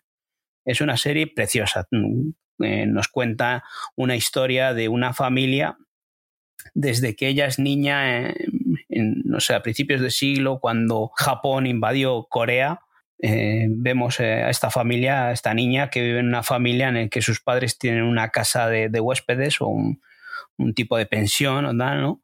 Y cómo, cómo viven en esa época y luego vemos en, el otro tiempo, ¿no? Ah, sobre los años 90, cuando ella ya, ya es abuelita, ya es mayor, y su nieto eh, es un hombre de negocios, trabaja en un banco en Estados Unidos y por negocios vuelve a Japón a hacer algún, cerrar algún tipo de negocio. Visualmente es una maravilla, hasta cuando cocinan eh, esa cocina oriental, a ti que te gusta más ese, ese tema de los, de los documentales de cocina y tal, aquí le ponen especial detalle a esas cosas. Por eso, eh, con, hablando de esto, pues os podéis hacer una idea de, cómo es. Es una serie minimalista en el que cuida mucho esos detalles, esos paisajes, esos, eh, esas imágenes en dron, con, con esas puestas de sol, o sea, es una serie preciosa de ver. Y la historia que nos cuentan, yo solo he visto el primer episodio y la historia es muy bonita. Entonces, a mí me ha enganchado esta serie y voy a seguir con ella porque, pero eso, es una serie que no va a llegar a un gran público, pero me pareció muy entretenida. Y una cosa que me maravilló, que es completamente distinta a lo que es la serie, es la intro, la cabecera. Es fantástica, una música que te rompe todos los esquemas porque en principio tienes esa pequeña introducción a la serie con ese ambiente eh, asiático, ¿no? oriental, en el que viven en esa época, de principios de siglo, y luego te meten esta, esta intro que están en un casino, ¿no? El pachinko es un juego mm, con una máquina recreativa, porque el padre de este, de este protagonista, del nieto, eh, tiene el negocio de un casino, de una sala recreativa. Y tiene ese negocio y el juego es este del pachinko en el que caen unas bolitas, ¿no? Van cayendo unas bolitas y se van metiendo por los agujeros y tal. Yo me suena, pero no, no me he interesado mucho o no sabía muy bien de cómo funcionaba. Pero, pero eso está muy bien porque ellos están bailando casi al nivel de, de, pacificador, ¿no? De, que ellos están completamente en otro rol de, lo que es la serie. Con una música muy animada, muy, no es una música oriental, no, no es una música ni coreana ni japonesa. Muy bien, fantástico, me, me ha encantado, me enganchó muchísimo la serie y voy a seguir con ella. Yo también he visto solo el primero y igual es necesitas paz y calma para verla. No, no la puedes ver en cualquier momento del día, ni es una serie de usar y tirar. No, necesitas estar calmado sin hacer otra cosa, mm, a poder ser a oscuras, de noche tranquilito y con los problemas fuera de tu, fuera de tu mente completamente. Y eh, yo creo que esa es la única manera que hay de, de disfrutarla de verdad. Porque, por lo que dices, los detalles, el, cariño con el que se trata la familia, son pequeñas sutilezas que es que le hacen ganar enteros a la serie. Es una pasada. Yo sí terminé de ver Separación. No voy a hablar mucho de ella para que termines de verla. Eh, solo te puedo decir, oh Dios mío. Hemos hablado ya de esta serie, ¿no? Eh, que está dirigida por Ben Stiller. Eh, hemos hablado de que es muy también muy detallista, con unos planos muy muy determinados, secuencias, colores y, demás, ¿no? Muy, y también dijimos que podía ser también una serie muy, muy de nicho, en el que tampoco gustase a gran público. ¿Continúa así o, puede que eso que dices, oh Dios mío, haya dado un giro a la trama en el que pueda enganchar a un, público más grande? Yo creo que puede enganchar a, a, más gente. Lo que pasa es que, claro, para llegar ahí. Hay que pasar por lo menos por esos dos primeros que son muy. Sí, sí, sí hay que pasar por ahí. Yo me acuerdo la, la, reacción que tuve con el primero, que pasó el Grinch por, por el comedor y me decía, ¿qué estás viendo? Yo, yo, le decía, es que todavía no lo tengo muy claro. No, yo solo sé que necesito seguir viéndolo, pero no sé qué es lo que estoy viendo realmente. Sí que se abre un poco la, trama, sí que había cosas que me podía llegar a una cosa. De todo lo que pasa había una cosa que según iba viéndolo, yo estaba diciendo, uy, pues a lo mejor, pero del resto, eh, es que se, se, abren melones en el último episodio, sobre, en los dos últimos episodios que dices, madre mía, madre mía, madre mía.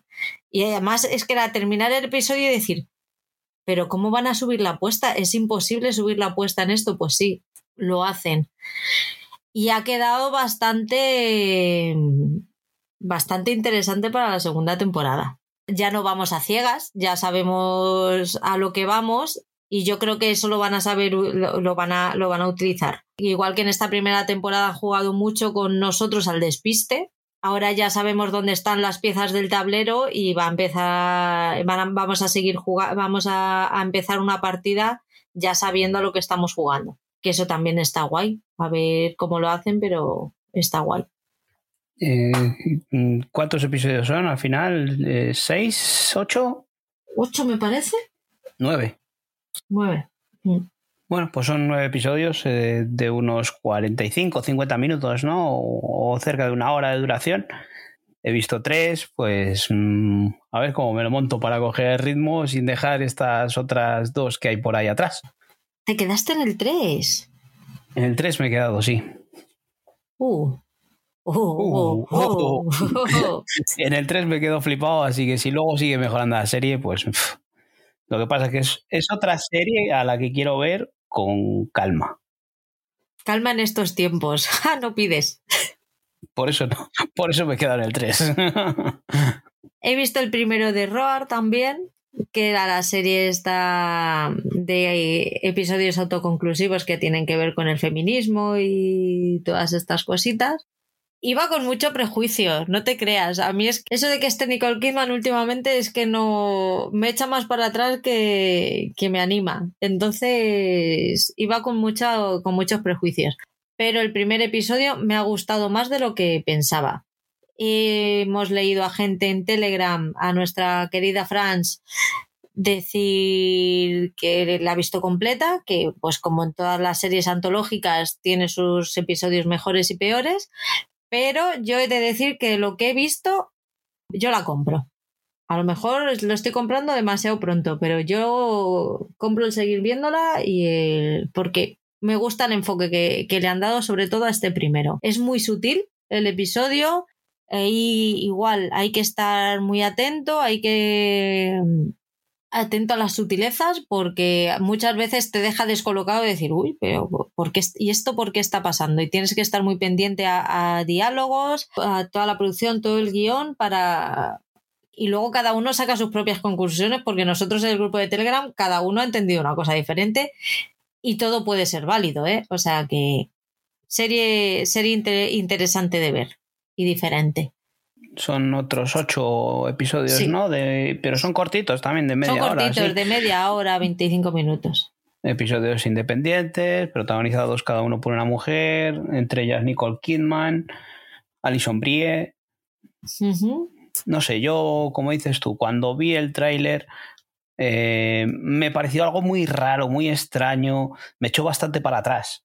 Y como dices tú, eh, Franz nos la ha recomendado en Telegram y, sí, he visto más gente por ahí que, comenta que, que, está bastante bien. Entonces, igual, igual hay que darle otra oportunidad. La primera, que tú no la has visto, solo has visto el tráiler. Por eso digo que la oportunidad de, después del tráiler de, empezar con ella. Y Slow Horses, que esta la hemos visto los dos, esta teníamos bastantes ganas los dos de verla. Eh, bueno, pues esta habíamos visto, yo había visto empezar en un poco del primer episodio y ya me pareció que tenía muy buena pinta. Y luego, después de estos dos episodios, pues eh, es, eh, sigue igual. protagonizada por Gary Oldman, en el que él es el jefe de, un grupo de, espías, de agentes del, MI5 que, en su día han cometido algún error y están así como un poco apartados eh, en un edificio de oficinas que lo llaman la Casa de la Ciénaga y bueno, ahí están que en contacto con el MI5, investigando ciertas cosas un poco apartados. Eh, a mí el personaje de Gary Oldman es fantástico. Eh, me parece un personaje muy similar al de John Turturro en, The Night Of. Eh, ese personaje sucio mm, que parece casi que está soliendo el ambiente ese que tiene en la oficina en la que tiene ciertos puntos que hasta eh, cuando entra la secretaria y dice, ¿cómo huele? dice, oh, sí, acabo de tal, ¿no? o sea, ambiente en el que él está bebiendo todo el rato, fumando. O sea, transmite ese, ese olor, ese ambiente, le, te le transmite a la pantalla. Y esa sensación de él de ser sucio y guarro, eh, le transmite también con ese pasotismo con el que habla en, lo que lo único que le preocupa es que, sus empleados no hagan nada, lo que quieren es que no hagan nada. Y, luego tenemos al personaje protagonista, eh, que es más joven y, claro, se ha visto en esa situación de, estar en ese edificio, pero él no está conforme y claro, eh, decide investigar por su cuenta pues ciertas cositas. Entonces tenemos un thriller de espías que tiene una pintaza increíble. A mí me está gustando mucho. Esto sí que es una producción de, de Apple que creo que puede llegar a, un público más, más abierto y, creo que es una producción muy buena y me tiene enganchadito. Solo he visto dos. Eh, tú dices que has visto tres, ¿no? Sigue por la misma línea. Yo creo que cuando terminas de ver el primero ya sabes lo que hay y sabes si te va a gustar o no te va a gustar. Es de espías, pero tiene bastante más acción que, que otras series de espías que hemos, que hemos podido ver. Es más, es más rápida, no es tan lentita. Poco más puedo decir que yo creo que ya lo has dicho prácticamente todo. Es, está súper bien ambientada y igual muy bien guionizada y muy bien perfilados los, los personajes. Una serie que no te engaña. Sí, son. Va también a episodio semanal, ¿no? 45 minutillos. Eh, hay 5 emitidos. Y no sé si van a ser solo 6 también en la temporada. Pues eso, otra serie así cortita, directa, al grano. Que no nos busque complicarnos la vida ni enrollarnos con temas que no vienen a cuento. Y. Pues eso, que lo que decimos, que, que dame esto Apple y Netflix deja de compartir cuentas que me lo vas a poner muy fácil. en Stars Play yo he visto tu recomendación, Escape en, Dan, en Dannemora. Me, me pusiste toda la serie, pero solo he podido ver un episodio. ¿Es por tiempo o porque no te ha gustado? No, no, me ha gustado. Me ha gustado. Lo que pasa es que he visto, he visto mucho muy variado esta, estos 15 días y, y dije, bueno, si, si si me da tiempo a ver más, veo más, pero me he liado viendo otras cosas y no la he seguido, pero la voy a seguir, esta la voy a terminar porque me ha gustado mucho. Es una serie muy oscura, es, de, es una serie de cárcel. Son unos presos que junto a mm, su profesora de, de corte y confección, pues empiezan a, a planear una fuga, eh, una fuga de la prisión. Va lenta pero segura. Tiene a Patricia Arquette, que está espléndida. O sea, es un papelazo que flipas. Este, ¿cómo se llama? Iba a decir Guillermo del Toro, pero no es Guillermo del Toro. Benicio del Toro. Benicio, Toro sabía. Benicio del Toro igual. Y fíjate que en este primer episodio no es del, el que más sale, pero es ese ambiente de pobreza, pero ya no solo pobreza de dinero, sino de pobreza de alma. El personaje de ella es un personaje súper triste, da lástima de lo perdida que está, de lo infeliz que es. Es, es que, es, es que es todo muy macabro. Ya lo he visto muy macabra. Que vemos eso que dices tú, de, de, de eso, esos pueblos, esas ciudades, de esta América profunda, apartada de estos rascacielos, de, de, de cómo vive esta gente. Que, que es un pueblo que vive de la prisión, además. Eso es, eso es. Eh, La gente vive alrededor de esa macrocárcel que hay ahí. Y, y eso, que es que tenemos muy idealizado el, el modo de vida en Estados Unidos, eh, todo eh, de, de estos de rascacielos y vivir en las grandes ciudades. Y aquí nos encontramos a, a esta a esta Patricia Arquette eh, viviendo en este pueblo que, que, es, pues eso, no, o ciudad, eh, más bien, pues pobre y, y, abandonada o alejada de esos estereotipos de, de la gran ciudad. En este primer episodio ya te deja un poco entrever el cómo va a salir la fuga, porque hay algún flash forward a, a futuro, pero me he quedado con, con ganas de ver ya cómo se ponen en acción. Bueno, está basado en hechos reales, eh, entonces mejor que no, no, mires cómo acabó la fuga. No leeré nada, pero vamos, no tiene pinta de que, de que fuera a acabar bien, ¿eh?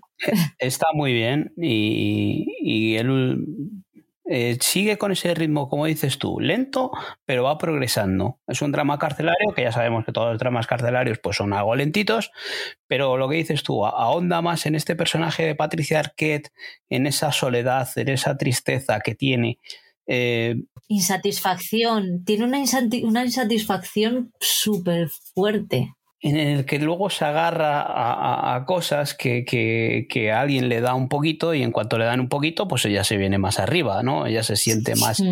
más apreciada, más cariña, más eh, eso, que, que cuanto le dan cariño, algo que no tiene en casa, ¿no? Pero, pero eso, va, va siguiendo la, la serie muy bien con ese ritmo y, muy bien dirigida por, por Ben Stiller. Y, y, os recomiendo mucho esta serie que encima es una serie cortita, así que no sé, te dije que verla entera porque era, es una miniserie. Mm. Y, eso, me alegro que, te haya gustado y espero que la acabes y cuando la acabes, pues mm, para mí creo que es una de las mejores series de, de que hay últimamente y, y, en el catálogo de Star Play últimamente están trayendo cosas un poco más extrañas, pero si te metes en la aplicación hay joyitas muy decentes. He de decir que lo primero que me ha dicho Paul antes de empezar a grabar, cuando nos hemos conectado, es tenemos que dejar de decirnos que veamos las series completas en los puteos y las recomendaciones. y me he quedado mirando diciendo, pero si ha sido tú, jodido. Sí, vamos, porque ya me está costando buscar puteos, series malas o series que haya visto yo que sean malas completas, que no haya abandonado el barco antes de tiempo. Es que le elige muy bien. Oh. Entonces él ha visto poquitas series malas. claro, claro, es eso, es eso. Pues sí, no, yo, yo estoy a favor, ¿eh? A ver qué bueno. dice la tercera pata del banco, pero... Vamos con filming, que has terminado El Rey de Varsovia. Sí, eh, yo creo que ya en el anterior podcast quizá eh, hablamos de, de, que ya la había empezado y, y es una serie polaca que, que nos narra cómo se desarrolla el ambiente pre-segunda guerra mundial en Polonia, cómo, cómo está la situación con, con, los nacionalistas, los fascistas, los socialistas. Y, está muy bien porque la, la sinopsis o, lo que nos cuentan un poquito es, la llaman el Peaky Blinders polaco, ¿no? porque hay un, como una especie de, de clan o de banda en el que se dedican a, a traficar con droga y eso, y mantener ese, ese ritmo o ese estilo, ¿no? No llega a ese nivel de los Peaky Blinders.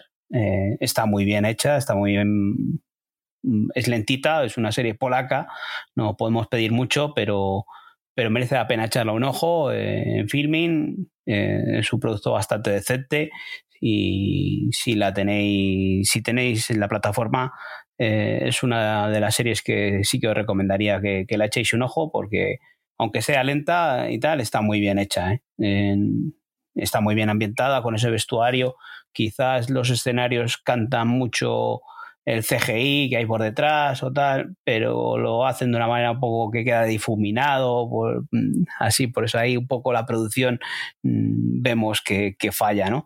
pero por lo general los personajes están muy bien, están muy bien todo perfilados, eh, cada uno a su estilo, a su manera, y pues eso, para estar al estilo de Peaky Blinders, pues hay sus cuchillos, sus disparos, sus tiros y su sangre, mucha sangre, y está muy bien. Yo me he quedado satisfecho, no es una gran serie que tengas que dejar otras cosas de ver, como os he estado diciendo antes, por ejemplo, de, de estas producciones de Apple, pero si tenéis filming, es una de las series que, os animo a ver, sobre todo porque es de reciente estreno. Filming es una de esas plataformas que, está ahí un poco de nicho, que no es para el gran público, pero que tiene fantásticas series europeas independientes o incluso, eh, vamos, tiene catálogo de, de películas inmenso, de clásicos. Volvemos a lo mismo que llevamos todo el programa diciendo eh, Netflix no lo pones a huevos si quieres jodernos. Eh, prefiero con la promoción que hay ahora por el Día de la Madre, que es igual que la que ha habido en Black Friday y todo esto de 60 euros al año. Lo puedes compartir con tres o cuatro personas tranquilamente porque no es, una plataforma que, vaya a ver mucha gente a la vez. Por 15 euros al año tienes una plataforma en la que ves series de gran calidad.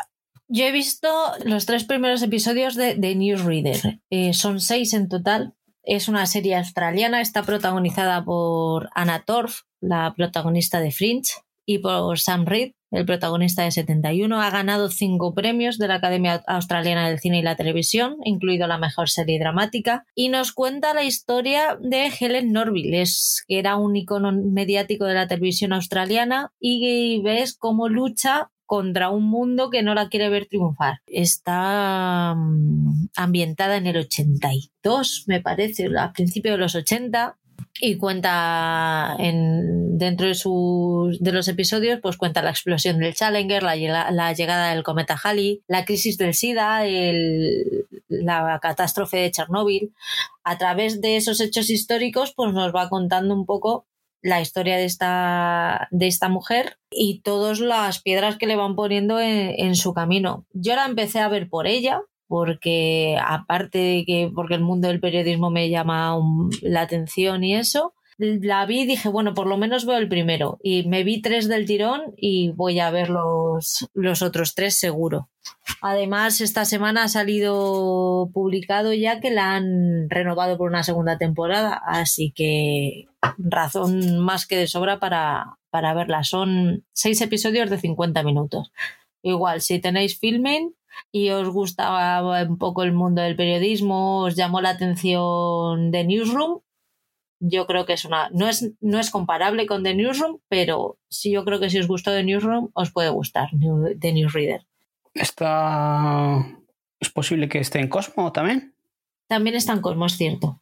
Ah, pues eso la emitieron antes en Cosmo que, que en Filmin. Si tenéis alguna plataforma como Movistar, Vodafone, Orange me parece que también la tiene, eh, tiene su plataforma o su canal de Cosmo On, en el que están todas estas series de, Cosmo bajo demanda, eh, que también es una forma cómoda de verlo, si, si no tienes eh, estas otras plataformas que estamos hablando. Porque antes, pues eso, o lo veías a episodio semanal o no lo veías. Ahora con, con este nuevo modo que tiene Cosmo, TNT, AMC, Fox incluso, tienen estado este, este modo de no sé qué now o tal, en el que se puede ver bajo demanda cuando quieras los episodios y, temporadas que quieras. Por eso me parece raro y estamos yendo mucho a Netflix al final, estamos volviendo otra vez mucho al tema, pero ves que todos los canales de pago, todas las plataformas están buscando la manera de conectar con el público y Netflix está haciendo todo lo contrario, está intentando llevarse al público a su terreno y no se dan cuenta de que de que es que es lo contrario a lo que está haciendo todo el mundo, que es que eres tú el que te tienes que acercar al que paga. No puedes pretender que una persona te pague y encima ponerle tú tus condiciones, que están bien, que, tienes que tener tus condiciones, pero que se acerquen lo máximo posible a lo que, a lo que busca el público. Sí, que al principio fueron ellos los que abrieron el melón de, las plataformas de streaming, en la que, claro, todos nos tuvimos que adaptar a lo que había. Era lo que había. Netflix te ofrece esto. Eh, temporadas completas que no lo habíamos visto nunca, que podías ver Big Watching de, verlos del, tirón toda una temporada. Pero, pero hemos llegado al punto en el que tenemos muchas plataformas donde elegir, en el que tenemos la opción de verlas del seguido, la opción de ver los episodios semanales. Entonces Netflix eh, te has quedado ahí estancado y ya no eres eh, el único que, que, propone cosas. Y tenemos distintas cosas e incluso eh, sin plataformas de pago, con, estos, eh, estos plataformas, eh, mm, o como llamémoslo, como lo que era antes la televisión de cable. Si tú contratas una línea de teléfono con Movistar, con Vodafone, te va a ofrecer estas televisiones en los que tienes todos estos canales y además ya te van incorporando esto otro de que estamos hablando de vídeo bajo demanda, en los que puedes ver no son, no son grandes series, pero siempre tienes una serie en la que, en, la que puedes caer. ¿eh? Y sobre todo, eh, gente que no está acostumbrada a ver plataformas en el que siempre ha estado viendo episodios de, cable, luego tiene estas series ahí. Antes que veíamos en Telecinco estos eh, procedimentales de, de ley y orden y estas cosas, o de alerta cobra, tenemos series similares a esas sin tener que hacer un desembolso extra de una plataforma. Mira RTV Play. incluso RTV Play. tenemos RTV Play de forma gratuita que, como tenemos estas cosas nosotros no las vemos, pero gente que, que ya cualquier tele tiene ese Smart TV, tiene conexión a Internet, puede acercarse a ella sin gastarse en dinero y tiene series no solo españolas, ya tiene series internacionales bastante buenas. Vamos a 3 Player Premium. Yo mm, está estrenando cositas a 3 Player, pero yo la verdad es que no me estoy acercando a sus series. Pero me, ha llamado la atención mucho, y ya sabéis que yo soy muy fan de los protegidos, y han hecho unas mini historias, tipo las mini historias de élite que han sacado en Netflix para entre temporadas. Pues eh, los de A3 Player han hecho lo mismo. Y hoy, este domingo, han estrenado la primera mini historia de ocho minutitos, me parece que dura, no mucho más, sobre Sandra y Culebra. Es un aperitivín para, para ir abriendo boca de cara a la segunda temporada. Realmente no sé si están grabando aún la segunda temporada, pero bueno, oye, se, se, deja ver. Para los que se quedaron con ganas de ver un poquito más, que la, la temporadilla se nos quedó corta, pues ahí lo tenéis. Una mini historia de Sandra y Culebra y la semana que viene me parece que va a haber unas cuantas más. RTVE ha seguido con Nebua. Sí, eh, fue una recomendación de, Oscar hace un par de semanas, o un par de semanas, no, hace ya dos quincenas. Y sí, que me gustó el primer episodio y, dije que, iba a seguir con ella. Eh, está muy bien, está muy bien ambientada, Mm, tenemos el problema este de, todas estas series españolas, de, que es más de lo mismo, porque luego vamos a hablar de, otra, ¿no? Y había un momento en el que, se me estaban juntando los personajes, ya no sabía si, eran de una serie o de otra, porque unos hablan en gallego, él tiene el acento ese gallego y otros el acento ese andaluz, pero andaba un poco perdido. Pero sí, es, eh, es una serie que, que, está muy bien, es una producción, podría decir que es como un Nordic Noir, así ese estilo de oscuridad, de, lentitud, en el que se recrea mucho en esos paisajes y, va la cosa, va fluyendo, pero muy despacio. O sea, va pasando todo muy despacio y, en ese ambiente oscuro de, esa Galicia eh, con esos cielos nublados, esa niebla constante, que, la lluvia, Está muy bien. Eh, es una serie mm, que vemos ahí, eso, lo que estábamos comentando justo ahora, que, en RTV Play tenemos eh, series, en este caso es una producción española, interpretada por, mm, eh, ¿cómo se llama ahora? Emma Suárez. por Emma Suárez, iba a decir una cosa, pero me la voy a ahorrar, que os comenté el otro día, ¿no? De Nancho Novo. Si has visto la serie, sabes por dónde voy, ¿no? ¿La has visto entera, de Nebua? Entera no. He visto, me quedé en el segundo, vi, dos. Bueno, pues, pues más o menos sabes por dónde voy, ¿no? Del personaje Nacho ¿no? Pues eso, que, pero es una serie que, que está muy bien, ¿eh? ¿eh? Está muy bien producida y es muy interesante. Es una serie ya de hace unos añitos, pero está en RTV Play, que la podéis echar un vistazo de, de forma gratuita. Seguiré con ella. Lo que pasa es que he estado, he estado viendo Malaca, que ha sido la recomendación que nos puso en la quincena anterior, y me está llamando más la atención que Nebua. A mí me ha enganchado más. Mm, yo por el primer episodio que he visto de Malaca eh, es otro ritmo. Sí, lo que estoy diciendo ahora. Eh, esto es un Nordic Noir, mm, o vamos, me ha parecido ese ambiente de oscuro y lentitud, y esto otro es una serie un poco más de acción, ¿no? Malaca. Eh, Malaca vemos una Málaga, ¿no? los suburbios de, de Málaga en el que el personaje protagonista es eh, Salva, Reina. Este, Salva Reina, que es un policía metido en ese ambiente de, la droga, en, esos suburbios, que tiene amistades allí y se rodea de esta gente. Y cómo llega que es la de Express, Maggie Cibantos. Maggie Cibantos llega allí a Málaga y la ponen de compañera de, este, de este personaje y son completamente distintos y veremos esta parece que tiene pinta de, de body movie, ¿no? que cada uno va por un lado investigando este, esta desaparición de, de, una chica. En este caso también no hay niña muerta, pero hay niña desaparecida o joven desaparecida, ¿no? Pinta bien.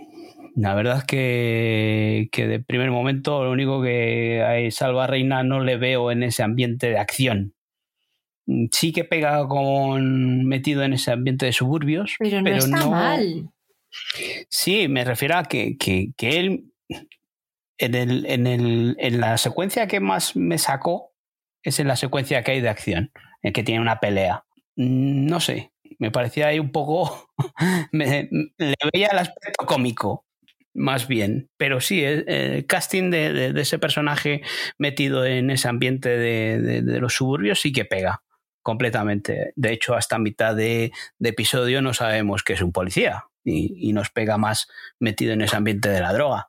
Entonces, eh, sí que me ha gustado, ¿eh? Mm, y es otra de las series que, voy a seguir con ella. es una serie que, en su día cuando se estrenó me llamó la atención, pero bueno, la vas dejando ahí, que hemos hablado de que te vas metiendo en plataformas de streaming, vas viendo otras cositas.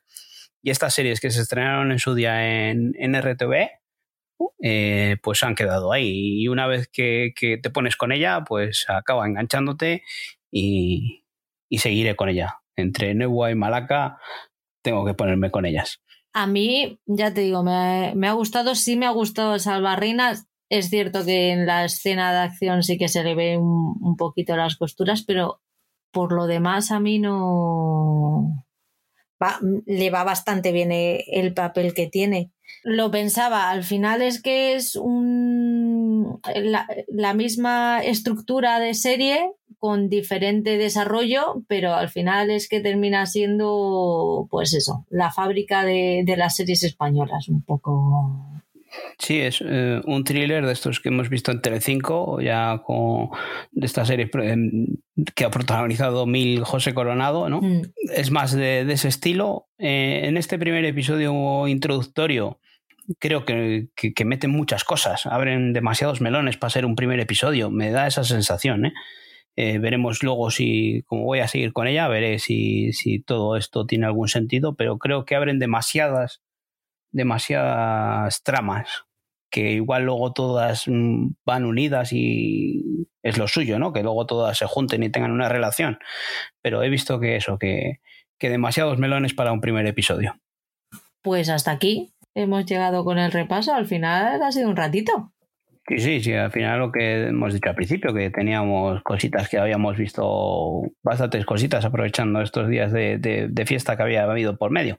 yo me he dedicado un poco más a acabar cosas que tenía por ahí, menos lo de Apple que, que nos dejan tantas cosas pendientes que no sabemos o yo no sé cuál cerrar de todas y, te van diciendo y más y más y a ver y esto y esto y, lo que lo que hemos hablado otro día de se me ha quedado varias series por ahí colgadas que no las he querido empezar a ver por, por eso, por tratar de cerrar cosas. Porque en HBO se me ha quedado cosas como la de los Lakers, eh, quiero ver la última temporada de Killing Eve, pero eso, primero quiero cerrar eh, otras cositas.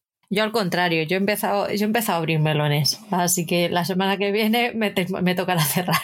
Entonces vas más a lo loco y claro, luego al final pues acabas viendo puteos. Así voy. Bueno, pues no te creas que no tengo tan claro yo qué puteo te voy a poner ahora, ¿eh? Bueno, el tuyo sí, el de Oscar no tengo claro que vaya a ser un puteo, pero bueno, me voy a, me voy a arriesgar. Creo que para él sí se te da un puteo. Por eso lo hago. Pues ya que hemos hablado del puteo, vamos a él. Bueno, eh, yo ya te digo que me cuesta mucho ya buscar qué, qué, es lo que ponerte de puteo, porque si no es por pitos, es por flauta, siempre sacas algún momento para verlo. Eh, si no es con la niña, si no es con la señora, pues eh, esta vez te lo voy a poner fácil, tan fácil como la otra vez que, que te puse una sitcom, una comedia de Netflix, para que veáis que, que siempre hay cosas buenas en Netflix. Eh, la serie se llama Country Comfort. No, no, ya la he visto, ya la he visto, ya la he visto. no, no voy a ver más de esa serie. Me niego. oh, que no tengo más. Joder, no, no, no, ahora sí que más. Me ha roto todos los esquemas. Oh. Hostias, ¿cuántos has visto de esos? Dos. Joder. Uf. Te mereces otro par de ellos, ¿eh? No. Hostias. Es que está. Bueno, eh, pues para, para Oscar sí, ¿eh? Country Comfort para Oscar, entonces. Voy diciendo el de Oscar mientras piensas. Sí, sí. Pues para ti, Oscar, yo te voy a poner también eh, de Netflix. Te voy a decir el primer episodio de Ragnarok. A mí es una serie que me gusta, pero yo creo que a él no le va a gustar. Así que para ti va Ragnarok, que es la historia de los dioses nórdicos contados a su manera, de adolescentes además, es muy guay. Te va a gustar mucho, Oscar. Y para ti, Paul, el primer episodio de los Bridgerton, de la temporada 1. De la temporada 1. Vale, vale, vale. Te voy a presentar a Daphne y al Duque. Acepto barco como animal acuático. Pues por lo menos no ha sido a la segunda temporada. Esto es una estrategia para cuando haya que grabar el monográfico de la tercera, él ya vaya ahí encarriladito. no sé, fíjate que si ahora voy y me gusta, ¿eh? ¿Eh? Imagínate. Con nos lo pasamos muy bien, Oscar y yo, hablando de la segunda temporada, ¿eh? Nos echamos unas risas muy guapas. habrá que oírle, habrá que oírle, a ver. Mira, eh, voy a coger carrerilla, ¿eh? me veo las dos temporadas y así os oigo el podcast. Yo, yo lo veo. Eh, ya, es que ese momento, eh, jardín, en el que se, se, dan a la pasión los dos y empiezan a aparecer cosas por arte de magia, dices, hostia, yo quiero vivir ahí. O sea, porque sí, pues yo cuando tenía patio a mí las cosas no me aparecían, yo o las sacaba o en el patio no aparecían las cosas pues a ellos les aparecen, molan todo. Eh, por cierto, mm, no hablamos, pero somos conscientes de ello, de las referencias a Orgullo y Prejuicio y otras series de época. Así que caerá algún artículo en el blog porque se nos quedó ahí en el tintero, en el podcast. Bueno, pues mi puteo, empiezo de nuevo, ¿vale?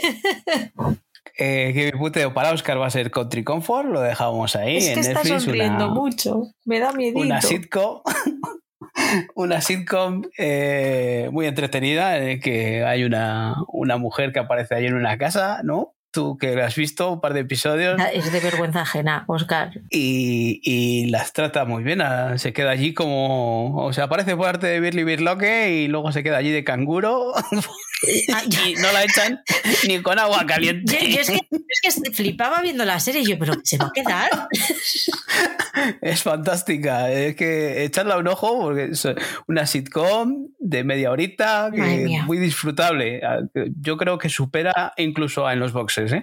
Muy disfrutable, dices. Madre mía, qué mala hostia tiene. Bueno, pues ya para ti, como tú ya has visto los dos primeros y no quieres, no quieres, soy bueno y todo, que podía decir, bueno, pues ves otros dos, ¿no? No, soy bueno y digo, venga, vale, te busco otra cosa. Que como digo, me cuesta mucho buscar puteos ya. Porque encima con, con las series que ves tú, bastante tienes. bueno, pues te voy a poner. Espera que, que, lo he pensado, pero no sé. Espera, que se, se lo he olvidado. Sí, sí, sé cuál es, pero. No pasa nada, lo dejamos vacío ya en, en este mi libro. El, el, título completo. Te voy a, te voy a poner de puteo la leyenda de Sergio Ramos. Ay, la madre que le parió. ¿En serio? sé que, que, eres futbolera y madridista de, de, de fe. De corazón. y que te gusta, pues, todos estos. Soy madrileña. Eh, que no es lo mismo. Todos estos eh, documentales de, de, reality, ¿no? Que viste a, Tío, pero a Georgina. Prefiero a Georgina, en serio. Pues mm, para que veas los dos puntos de vista, joder. Eh, has visto ya el punto de vista de Georgina y Cristiano Ronaldo para que. No, si no, le no he visto. A Sergio. Algo ¿Tú, viste, crees que, que, ¿Tú crees que si yo llego a ver Georgina yo no te lo pongo a ti de puteo? Vamos a ver. Que ya nos vamos conociendo. Bueno, pues eh, yo no he visto el de Georgina, pero este sí, y, y hostias, hostias. Es que no puedo con tanto ego, de verdad. ¿Dos? Sí, sí, pero ¿para qué? ¿Para qué? Joder, dos no te voy a poner, ¿eh? Porque encima son largos. Venga, te voy a poner. Son 38 minutos, que no, que son muy cortos. Pensé que pues se me hicieron larguísimos. Pues te ves dos de los se me hicieron muy largos. Madre mía. Eh, que apechugue. Eh, y, creo que los primeros no son malos, ¿eh? De esto. Que luego los últimos, de la marinera. Cuando saca los caballos a pasear. Pero te voy a tener que dar las gracias todavía. ¿Y el de Carlos Sainz cómo lo ves? No, no. ¿Para qué? ¿Te gustan los coches? Pues da igual, si es por no ver el de Sergio Ramos. y yo esperaba que dijeses que sí y dijese, pues por eso no es puteo. Estoy negociando ahora mismo. No, no, no, Sergio Ramos. Es que, si eso, te había puesto el de Fernando Torres para que te gustase el puteo de Sergio Ramos. Pero que, que no es porque sea del Madrid, y esto lo digo en serio, no es porque sea del Madrid. He visto muchos documentales de Madrid, es porque es Sergio Ramos. A ver, yo al Madrid especial cariño no le tengo, pero es que Sergio Ramos es es que hay, que, hay que tener una, una estragadera, hostia. De verdad, échale un ojo porque es que quiero que lo veas. Pero que, no, soy no soy mala jefa. Que no es eso, pero, pero esto de qué se trata, de que te gusta o de que no te gusta. Yo os quiero, de verdad. Ya, hombre, una cosa es eso y otra cosa es Sergio Ramos. Es que ya son palabras mayores. Que con Pilar Rubio. Encima. Ya verás tú, que, que está muy divertido que son muy naturales y espontáneos. Sí, se los ve, se los ve que vamos. No, se preparan a, que se le, esta, esta señora no la he visto, pero estoy segura que es de las que ya se despiertan maquilladas. No sé, dormirá así. Como yo me la imagino durmiendo como una momia, para, para no despeinarse. Es que ya te digo que es que el primero es muy corto, 36 minutos. Está perfecto de duración. Pero es que no sé si vas a acabar de, sacarle el jugo suficiente para hacer. Tienes razón, con uno no es suficiente. Ve, mírate dos de los Bridgerton. Tú verás. Venga. Te vas a ver dos, dos, Sergio Ramos. Dos y dos. Venga, va. Lo mejor del documental de Sergio Ramos es al final, ¿eh? Cuando saca a los caballos a pasear de la marinera. ¿No saca la guitarra? Y canta por bulerías. Sí, sí, también, también, también, sí, se debe todo. Si esto, si es un reality como la vida misma, todo lo que hace en su vida real. Y me lo puedo ver a uno y medio. Creo que Amazon no lo permite. Joder, Amazon. Que nos estamos empezando a querer. Mira, en el episodio 2 estoy viendo aquí ahora mismo el, el fotograma de presentación es Sergio Ramos con la guitarra. Es que vas a flipar en el próximo puteo. Mírale. Voy a hacer un- una labor de investigación. Te prometo que veo el de Georgina. Hazme caso. Lo voy a ver Que para que el siguiente. los últimos. Pues yo apechugué con todos y dije, a ver si veo algo bueno. ¿Te aquí. apechugaste con todos?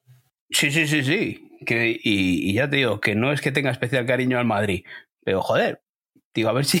Pero es que según avanzaba iba la cosa Pero vamos a ver, ¿no, desvariando. no hay futbolistas normales en la vida que tienes que ver el de Sergio Ramos? Mira, tienes uno de, tienes uno con Villa, con Iniesta. No te voy a decir los del Atleti porque al final la casa tira, pero joder, tienes un mogollón. Tienes los de Luis Aragonés, que no es porque no es porque fuera del Atleti, sino porque era seleccionador nacional, que era un entrenador como la Copa de un Pino. Y vas y eliges a Sergio Ramos. Pues es que esto, eh, que tiene dos temporadas. ¿Lo sabías? No, pero conociendo al hermano, pues pero no, no, me, no me descuadra la cosa. Pues yo no lo sabía. Acabo de ver ahora que tiene dos temporadas. Así que. ¿qué, qué más hay que contar que han contado? ¿Su vida en París? Porque habrá, habrá tenido mucha vida social para lo que ha jugado. No lo sé, no lo sé, pero, pero eso, que, que- que ya verás qué, qué bonito e interesante es su vida privada. Mira, me veo hasta el de Guardiola después de hacernos lo que nos hizo en, el, en, el- en la Champions aquí en, en casa. Es estoy haciendo ahora, según lo- te lo estoy contando, estoy haciendo memoria y sé por qué empecé a verle. Porque coincide cuando lo grabaron con los años malos del Madrid. Y quería hacer sangre. Voy a ver qué caritas.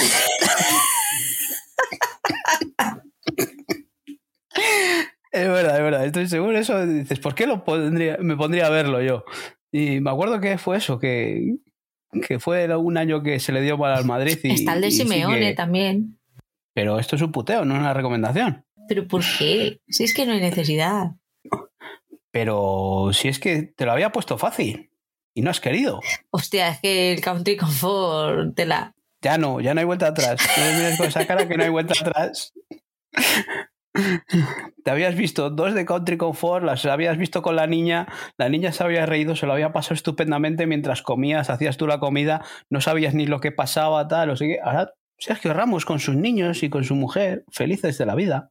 ¿Sale Pablo ¿Se Motos también? Pues no sé, Pues no lo has visto. No.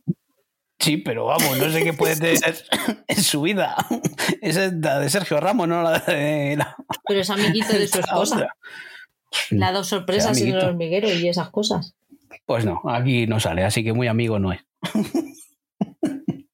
que sí, que hay una concentración de la selección española y, y allí aparece con la familia, con los hijos, y sale allí a visitarles y todo. No Lo que hacemos- igual es algo, ¿no? Los que hacemos todos, en el Todos. trabajo.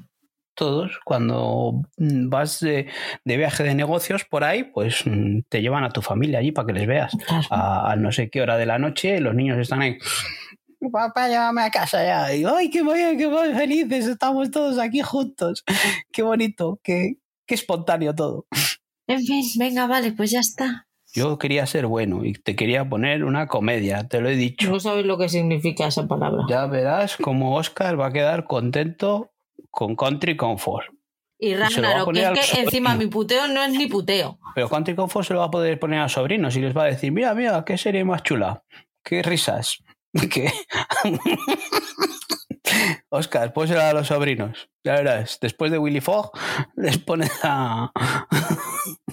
A esta, a esta canguro divertida, rockera, que saca la guitarra en cualquier momento y se pone ahí a cantarles una canción. A lo mejor hace un dúo con Sergio Ramos. Que hagan un crossover. Que hagan un crossover los tres. ¿Oye? ¿Sí? Yo lo veo, lo estoy viendo. ¿Lo ves? Sí. Total, peor no puede quedar. Pues sí.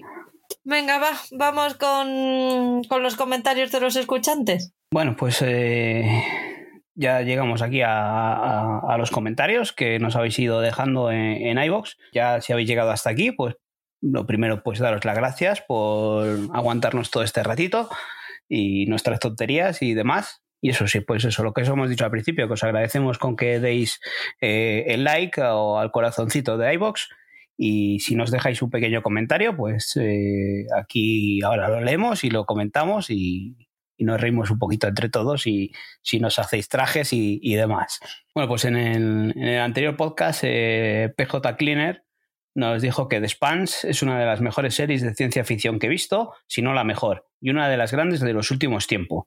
Así que os animo a verlas. Sí, que yo también lo dije, que, hay mucha gente que, que, la recomienda como una de las mejores series de ciencia ficción y yo, para mí, lo, que más me echa atrás, que ya lo he comentado algunas veces, pues es eh, en estas series que ya tienen varias temporadas, pero bueno, esta por lo menos es una serie que ya está acabada y, que se puede, se puede empezar a ver sabiendo que, que tiene un final.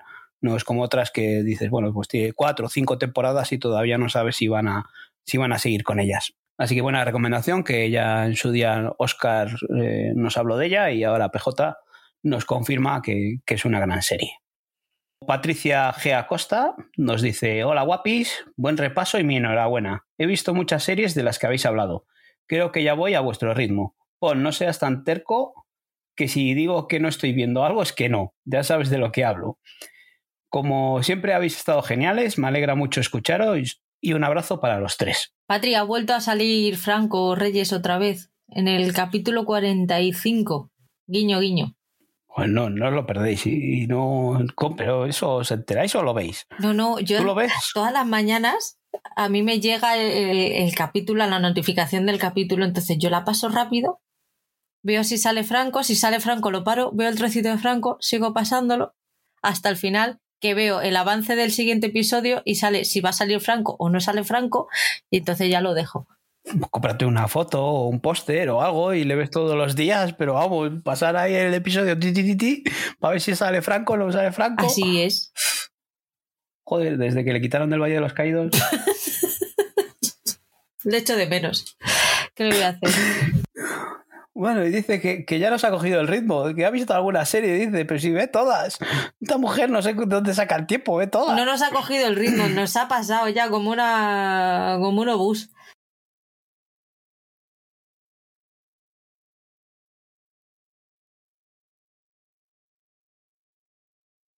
Ya, pero yo mientras cocino veo sobre todo realities o series así ligeritas.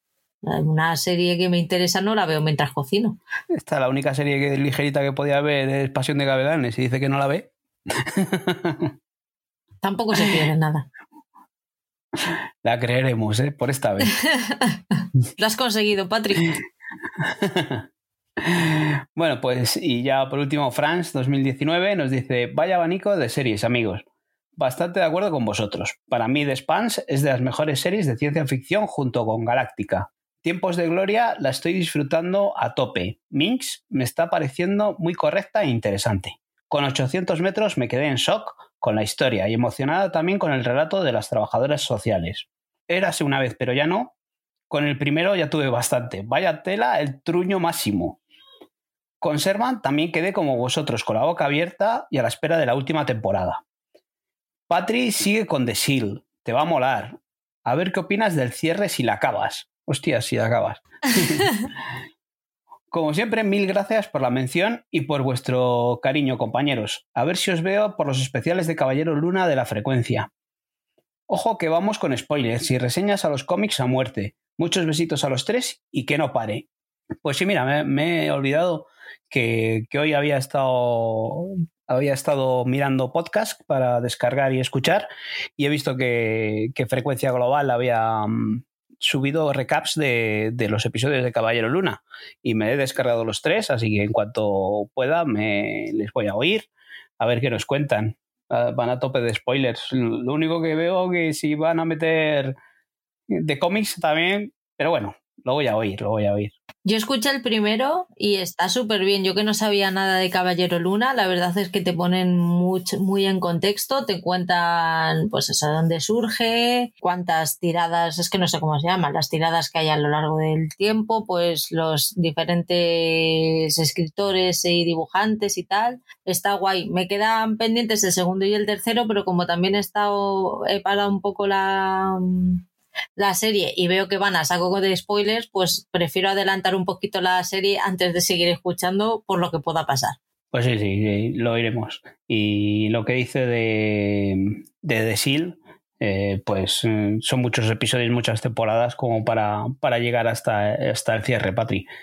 Eh, esta es, la verdad que el cierre es eh, fantástico, pero eso, te llevaría mucho tiempo y es una serie para verla con calma. A ver si la vuelven a subir a, si la vuelven a subir a plataforma, entonces será el momento. Ahora no puedo hacer cositas para verla. pues nada, pues muchas gracias, Franz, por volvernos a dejar el mensaje en el episodio de podcast. Muchas gracias, guapetona. Pues voy con los del monográfico de los Bridgerton. Eh, Manuela de A Temporadas nos dice: Estoy con vosotros. Nunca he esperado tanto para ver un beso y cuando llega en el altar pues boda fallida no tiene la emoción que debería. Me dejó igual. Fantásticos. Un gusto escucharos para las que nos hemos quedado un poco huérfanas de los Bridgerton. Un saludo, Manuela. Pues sí, Manuela, yo no sé qué voy a hacer. Yo ya estoy con la cuenta atrás para la siguiente y ni siquiera sabemos, no tenemos ni fecha de grabación, ni tenemos mm, claro quién va a protagonizar la siguiente temporada, ni nada. Yo ya estoy infartando por la falta de, noticias. No sé cómo lo voy a hacer, pero yo necesito ir viendo cosas ya y que nos recorten un poquito los tiempos porque yo necesito los, los Bridgerton. Lo estoy, estoy llevando mal esto de, de, la espera y todavía estamos a 24 de abril, o sea, no ha, no ha, pasado un mes, mañana se cumple un mes del estreno y yo, yo ya lo estoy llevando mal, así que no, no sé qué voy a hacer con la vida, no lo sé. Budica nos dice, a mí me pasó lo mismo con ese beso, me dejó fría. Pues sí es que es verdad. Sí es que tanta tensión sexual no resuelta y luego te lo resuelven ahí malamente en el, en el episodio más fallido de toda la serie. No, tenían, eh, a esa boda tenían que haber llegado con otro, con otro ánimo.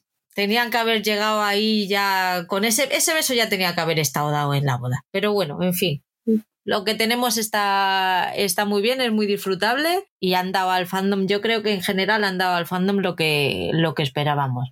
A esperar noticias, os iremos contando lo que, lo que se vaya sabiendo. Yo os tengo al día, no os preocupéis. Pues muchas gracias a, a todos por los comentarios, ¿no, Paul? Sí, muchas gracias por dejarnos eh, esos pequeños comentarios que se agradecen mucho y eso, no dejéis de hacerlo y seguid comentando, que, a nosotros nos gusta leeros y comentar aquí lo que opináis de, lo que vamos hablando. Lo he dicho antes, si os apetece darnos al me gusta, ponernos las estrellitas en Spotify o en Apple, o si incluso os apetece compartirlo con vuestros familiares y amigos, oye, no os cortéis, sentíos libre de, de hacerlo. Lo de lo de si os apetece darle al like, no. Hacedlo, pero ya estáis tardando que es un, mover un poco el dedito ahí, clic y ya está. Si no pedimos más, no nos lleva a ningún sitio, pero oye, pues mm, nos hace que seamos más visibles en, las plataformas de podcast y que sea más gente bienvenida a, escucharnos y, que opine de, de, lo que hacemos y cómo lo hacemos que poco a poco pues mm, nos va escuchando más gente y eso pues no, nos llena de, orgullo y satisfacción, como decía aquel. Pues hasta aquí hemos llegado, Paul. Pues fantástico. Un día más. Encantado de, hablar contigo de, series y, de otras cositas. Nos vemos en el mensual. Nos vemos en el mensual, vamos preparando toda la información que, nos, han ido, nos ha ido llegando, que nos hemos reconciliado con una parte que, con la que estábamos enfadados, ¿no? Sí. Amazon Prime nos ha hecho caso y, ya nos va pasando cositas también, así que... Y se portan fenomenal. Es un auténtico placer hablar con ellos, de verdad. Pues sí, eh, Netflix eh, se portaba muy bien, en ese aspecto no teníamos ninguna pega. Eh, en el trato que había con prensa de Netflix y, ahora Amazon que nos ha hecho caso, pues mm, yo creo que hasta les ha superado en información. Y HBO y Movistar, Movistar tiene un trato, vamos, mm, genial. Es que son un amor todos. La verdad es que el, trato con las plataformas es, es, muy bueno. Y Apple, que no, que no se nos olvide Apple. Sí, que Apple, que hasta hace poco no tenía información de prensa, también pasa cositas y de una forma también muy rápida y muy cómodo todo. Eh, y te lo facilitan, y, te lo facilitan todo, todo lo que pueden. La verdad es que sí. Sí, sí, no, no podemos poner ninguna pega a eso, que, que siendo nosotros como somos algo pequeñito, que no, no tiene ningún miramiento a, a si somos grandes o pequeños, nos lo pasan y, y se portan muy bien. Genial. Muchas gracias a, todas las plataformas y a los canales de pago que también, que también se portan muy bien. Cosmo, TNT, Sci-Fi, Calle 13. Seguro que se nos olvida alguna, pero bueno, todos, de verdad. Sí, hasta Star Play, que también que puede ser algo así más pequeñito, también, también nos va pasando cosas, o sea que no nos podemos quejar de eso. Stars Play a ti, a mí no me hacen caso. Habrá que enfadarse como con los de Amazon cuando nos oigan. Pues muchas gracias escuchantes por seguir aquí, muchas gracias a ti, nos vemos en una semanita y que veáis muchas cosas todos y que disfrutéis de los Bridgerton más. Ahora tú también, Paul, vas a ser uno más de, de nosotros. Me voy a enganchar. es nuestro, es nuestro. Que pases buena semana. Igualmente, un abrazo para todos. Chao. Adiós.